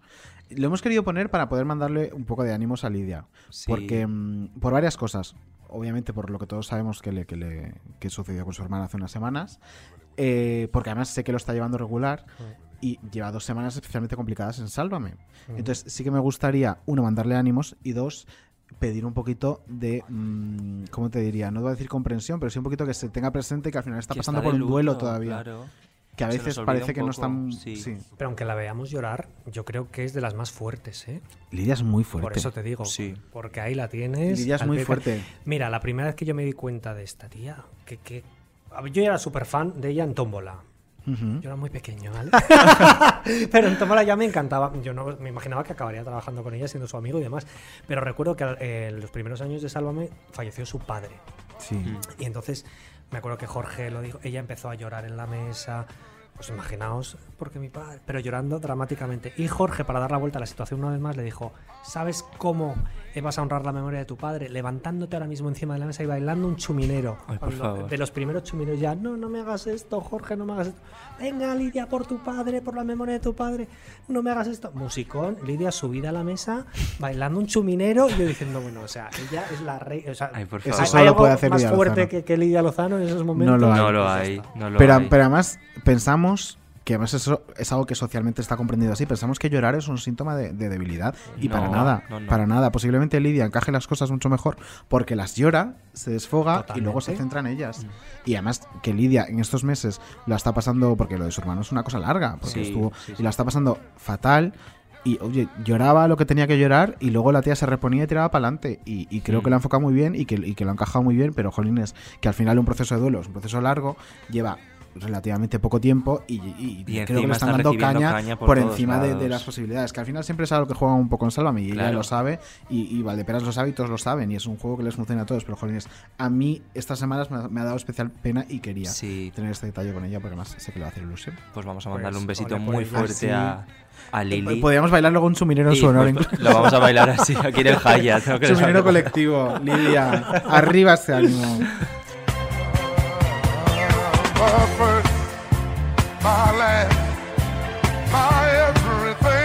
Eh, hemos llegado eh, al final. Ay, Ah, ya. Sí. Eh, me da mucha pena. Eh, te vamos a hacer pasar por tu último apuro. Vaya. Sí, que sabía yo No, que- vamos a hacer un juego contigo. eh, que es un juego también, pues Sí. oye, que como mínimo mención de honor en, en los Goya. Si no nos llamamos el, o sea, en los Goya, no, también. El otro día, Joder, yo dije Oscar, Ondas. Goya. Si no nos llamamos Ondas. el, el premio gordo, pues una mención de honor del jurado, un diploma, una cosita. Un diploma, eso es Eh, un por- diploma, una medalla. Como las que te daban estas de Sí, por apuntarte ayudo. o- Sí, ahí esas un montón. Eres Pues- judoka tú. Yo hice karate. Uy, madre. Ella es arma blanca y dónde la ves. Bueno, yo- pero no, yo fui muy pe- cuando era muy pequeño. Llegué a cinturón naranja. Y eso es muy bien, ¿no? Ah, claro que no. No, Pues es eso amarillo es- y naranja, ¿no? Bueno, pero no, va por mitades. O sea, es am- eh, blanco, blanco, amarillo, amarillo, amarillo, naranja, naranja. Oye, muy bien. Sí. A mí todo eso me Mónica- suena a sálvame. Mónica Sí, naranja, sálvame Mónica amarillo, sálvame naranja. Pues igual está el naranja, Sí, luego ya el tomate no. Pero yo me lo Ah. tomaba como. Fíjate qué maricón.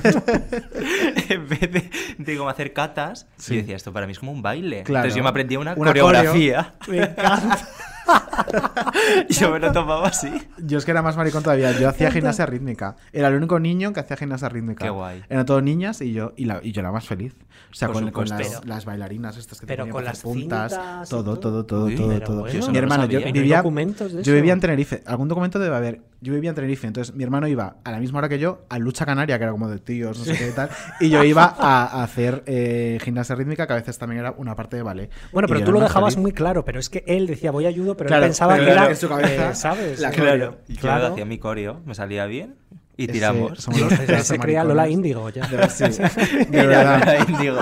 Arriba los maricones, no tengo nada más que decir. Vamos con la cabeza. ¿Equipo de investigación equipo de la mirada? Glorita Serna. Estaba acordándome mientras escuchaba a Yolanda Ramos eh, de que Omar salió en Paquetas Salas, que es que le hemos pasado por Ay, es alto. verdad. Pero es que no sabéis cómo fue eso. Pues cuéntanos. Cuenta- No, no. no, no, no, digo que con la Ah, repercusión que tuvo. Dios santo de mí. O sea, todo el mundo, pero ha salido en Paquitas Salas. Y Hombre, diciendo, venga, yo 20 es un años en producto de televisión, da igual. Netflix, da igual. cariño. Sí, sí, no. Joder, es que para mí, de verdad, ¿eh? Una experiencia. Pero ¿y cómo, cómo surgió eso? ¿Te llamaron los Javis? Te Sí. llam- Sí. Me llamó. Los Javis, me llamaron los Javis. Los, los dos. Los dos Manos libres. en manos libres. Cada uno decía una palabra. Están muy coordinados.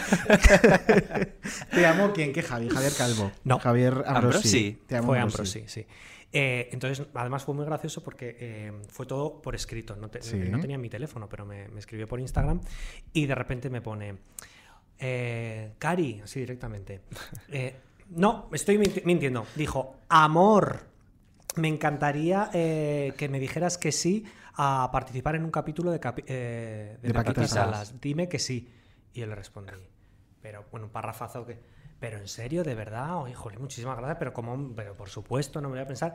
Y terminé diciendo, por cierto, espero que este mensaje no fuera para Amor Romeira. Entonces le dije muchas gracias, me dijo, no, no, no, es para ti y tal. Y fue así, además, eh, muchísimo tiempo tuve que estar callado porque firmas un contrato de confidencialidad Ujú, y claro. tal. Y me lo pasé súper bien, fue toda una mañana y me lo Ah, pasé qué muy bien. Y guay. sobre todo, lo que más me gustó es que no hay guion ni nada, nada. Ellos, tú llegas Fluyes. ahí y además eh, se dejan a ver, influir, ¿no? Te quiero decir que, Que ellos piden opinión, te escuchan y a mí me pusieron en situación como da igual hacer spoilers, esto tiene más años. Sí, claro, ¿no? Sí. claro. Llegamos allí y a mí me cuentan, mira, te cuento, se ha muerto eh, la madre de Paquita, estando no sé qué, y además han encontrado a... Me están llamando... Eh, y dice, entonces tú vas a hacer un directo en tu programa. ¿Cómo lo harías? venga. Y yo, ¿cómo ya? Dice, sí, sí, venga, ¿cómo lo harías? Y yo, bueno, entonces dije, ¿a quién quieres que salude? ¿A Paz, a Jorge o a Carlota? Y me dijeron, a Carlota, por supuesto. A Carlota. y fue así, taca, taca, taca. Y me dijeron, perfecto, lo hacemos. Se metieron, salieron, abrazos de puta madre. No sé qué diciendo, claro, es que hice de mí mismo, ¿vale? No tiene ningún mérito. Pero me lo pasé muy, muy, muy bien. Eso sí, un pedazo de equipo de muchísimas personas. Sí. Yo flipé.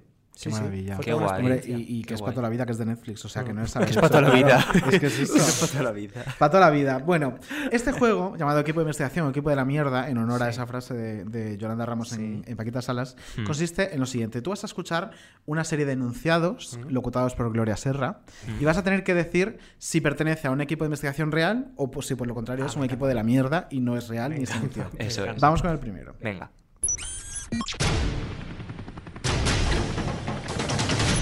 Más de 200 conciertos al año en una de sus giras internacionales, estadios abarrotados para escuchar sus canciones, merchandising que se agota en cuestión de segundos, férreas normas entre sus colaboradores más cercanos, contratos leoninos que su staff se ve obligado a firmar. Todo para poder enrolarse en una de las grandes superproducciones del mundo del espectáculo, pero ¿compensa a un profesional de la música girar con un artista de su calibre? Hoy, en equipo de investigación, el negocio de apellidarse Swift. ¿Equipo de investigación o equipo de la mierda? Equipo de la mierda. Muy bien. Correcto. Ah, vale, muy No has dudado, muy Hombre, bien. porque he dicho, tú eres súper fan de Taylor Swift y has dicho, venga, a ver si le hacen un equipo de investigación. Pero te lo he hecho él. Pues Ah, lo, he lo escrito yo, lo he Pero- escrito yo. pero pues lo he podría ser. perfectamente, te No, era porque estaba escuchando el nuevo disco que ha sacado, que ha reeditado Bueno, el uno de nuevo sus disco, discos, claro. producido por ella, llamar eso nuevo, claro, Sí, qué huevos tengo. claro. Y lo estaba escuchando y dije, venga, pues no tenía ni idea de qué escribir y escribir sobre eso. Muy bien, oye, pues un acierto de momento, muy, Muy bien. Vamos con la bien. siguiente. Con la pandemia, su venta ha subido hasta un 50% y sus precios se han disparado. Hay quien paga 5.000 euros por el semen de un perro. El tráfico de perros es ya el tercer mayor comercio ilegal de Europa, después de las drogas y las armas. El 60% de los cachorros que se venden en España nacen en los países del este. Viajan hacinados en furgonetas hasta las tiendas de mascotas. Les mostraremos cómo funciona este oscuro comercio de perros y les entrevistaremos a las víctimas. Hoy, en equipo de investigación, Amores Perros. ¿Equipo de investigación o equipo de la mierda? A ver. Este, este podría ser y me hace dudar, ¿eh? Pero quiero creer que no, así que de la mierda también. Eh, pues has fallado. te has es equivocado. totalmente cierto. No. te Sí, lo juro. es no. verdadero. Sí, sí, sí. Es, el- se llama, se llama, se llamaba Amores Perros. Amores Perros. Y lo emitieron hace poco y es absolutamente terrible. Pero y luego había un señor que estafaba a gente. O sea, Hmm. Pero, pero, pero, pero, pero. Espeluznante. ¿Pero qué me estás contando? es- y lo de la parte de eh, gente que paga 5.000 euros por el semen de un perro. Me O parece sea, un tremendo. rollo para criar, ¿sabes? De, de Hombre, pura raza. como- tentempié. Sí, proteína pura, cariño. Claro, hace la dieta keto. Eh, espeluznante, pero totalmente fino el programa. Bueno, de momento un acierto y un error. Vaya. Venga, vamos a seguir. Están por todas partes. Mensajes que nos invitan a pensar en positivo, seguir nuestros sueños y confiar en nosotros. La búsqueda de la felicidad se ha convertido en un suculento negocio en el que muchos compiten por llevarse una parte del pastel. ¿Quiénes son los gurús de la autoayuda? ¿Qué formación tienen? Les contaremos cuáles son los beneficios y contraindicaciones de una de las prácticas más extendidas, el mindfulness. Hoy en equipo de investigación, el negocio de la felicidad. Este sí me lo creo. Sí, Este es equipo de investigación. Es verdadero, Este es verdadero. Sí, Y cada sí. vez se nos vamos la pinza con esto y es, o sea, Es verdad. Era, te lo juro, flipante ver un vendehumos, porque era un vendehumos llenando palacios vende estos. humo. Esto es como lo, Vendehumo, lo de la veneno, ¿os acordáis? Falsa Sí, patrañera, sí, embustera. sí. Eh, llenar, eh, pero estadios de fútbol, de Es pirados, tremendo. que, o sea, de quién quiere cambiar su vida y todos. Pues es lo que yo necesitaría para lo del ojo, ¿eh? Me, me recomendaron pararla. Porque tengo el ojo un poco Mindfulness, pocho. ¿te recomendaron? Sí, sí, sí. Pues con cuidadico, porque eso es como la droga, cariño. No, no, pero he dicho que no, así estoy Muy bien, yo. muy bien. Esta es una chica, Zubiri. una chica centrada. Luego no vas a saber hasta Bueno. dónde limpiarte el culo. O sea, ahí lo dejo. Bueno, estupendo. Va a venir Pablo Montos a preguntarte. Muy final bien, de oye. programa más bonito está quedando. Pues como empezó en la línea. Eh, dos aciertos y un fallo. Muy bien, muy bien. Vamos a continuar A ver con cómo seguimos la con la cuarta. intoxicaciones por sobredosis de ácido hialurónico, prótesis que se encapsulan, labios surrealistas, caras deformadas por el abuso de Botox, orejas en las que no caben más cicatrices de estiramientos faciales, desconocidos que terminan pareciendo familia tras pasar por las manos de un mismo cirujano plástico, pacientes que se operan por pasar el rato sin tener necesidades reales o sufrir algún trastorno de la propia imagen. Hoy, en equipo de investigación, adictos al bisturí. Y entonces salgo yo en una foto, ¿no? Para los del Twitter. Claro. Mm, Ay, es que no sé. Este podría ser. Digo que sí, venga. Eh, no. No, es falso. que no, es falso. pero- Es falso, pero hay uno parecido, ser. ¿no? Pues no lo sé. Pues- no lo sé, pero este me inspiré. Esta, fíjate que mamarracha soy. Eh, Netflix ha estrenado ahora de golpe como dos o tres temporadas de, de mi reality favorito, que es eh, Mujeres de Beverly Hills Desesperadas. y había una que se o sea, que te había estado en, rehabilitación, salido de rehabilitación y como estaba limpia, ha dicho, bueno, pues me quiero operar.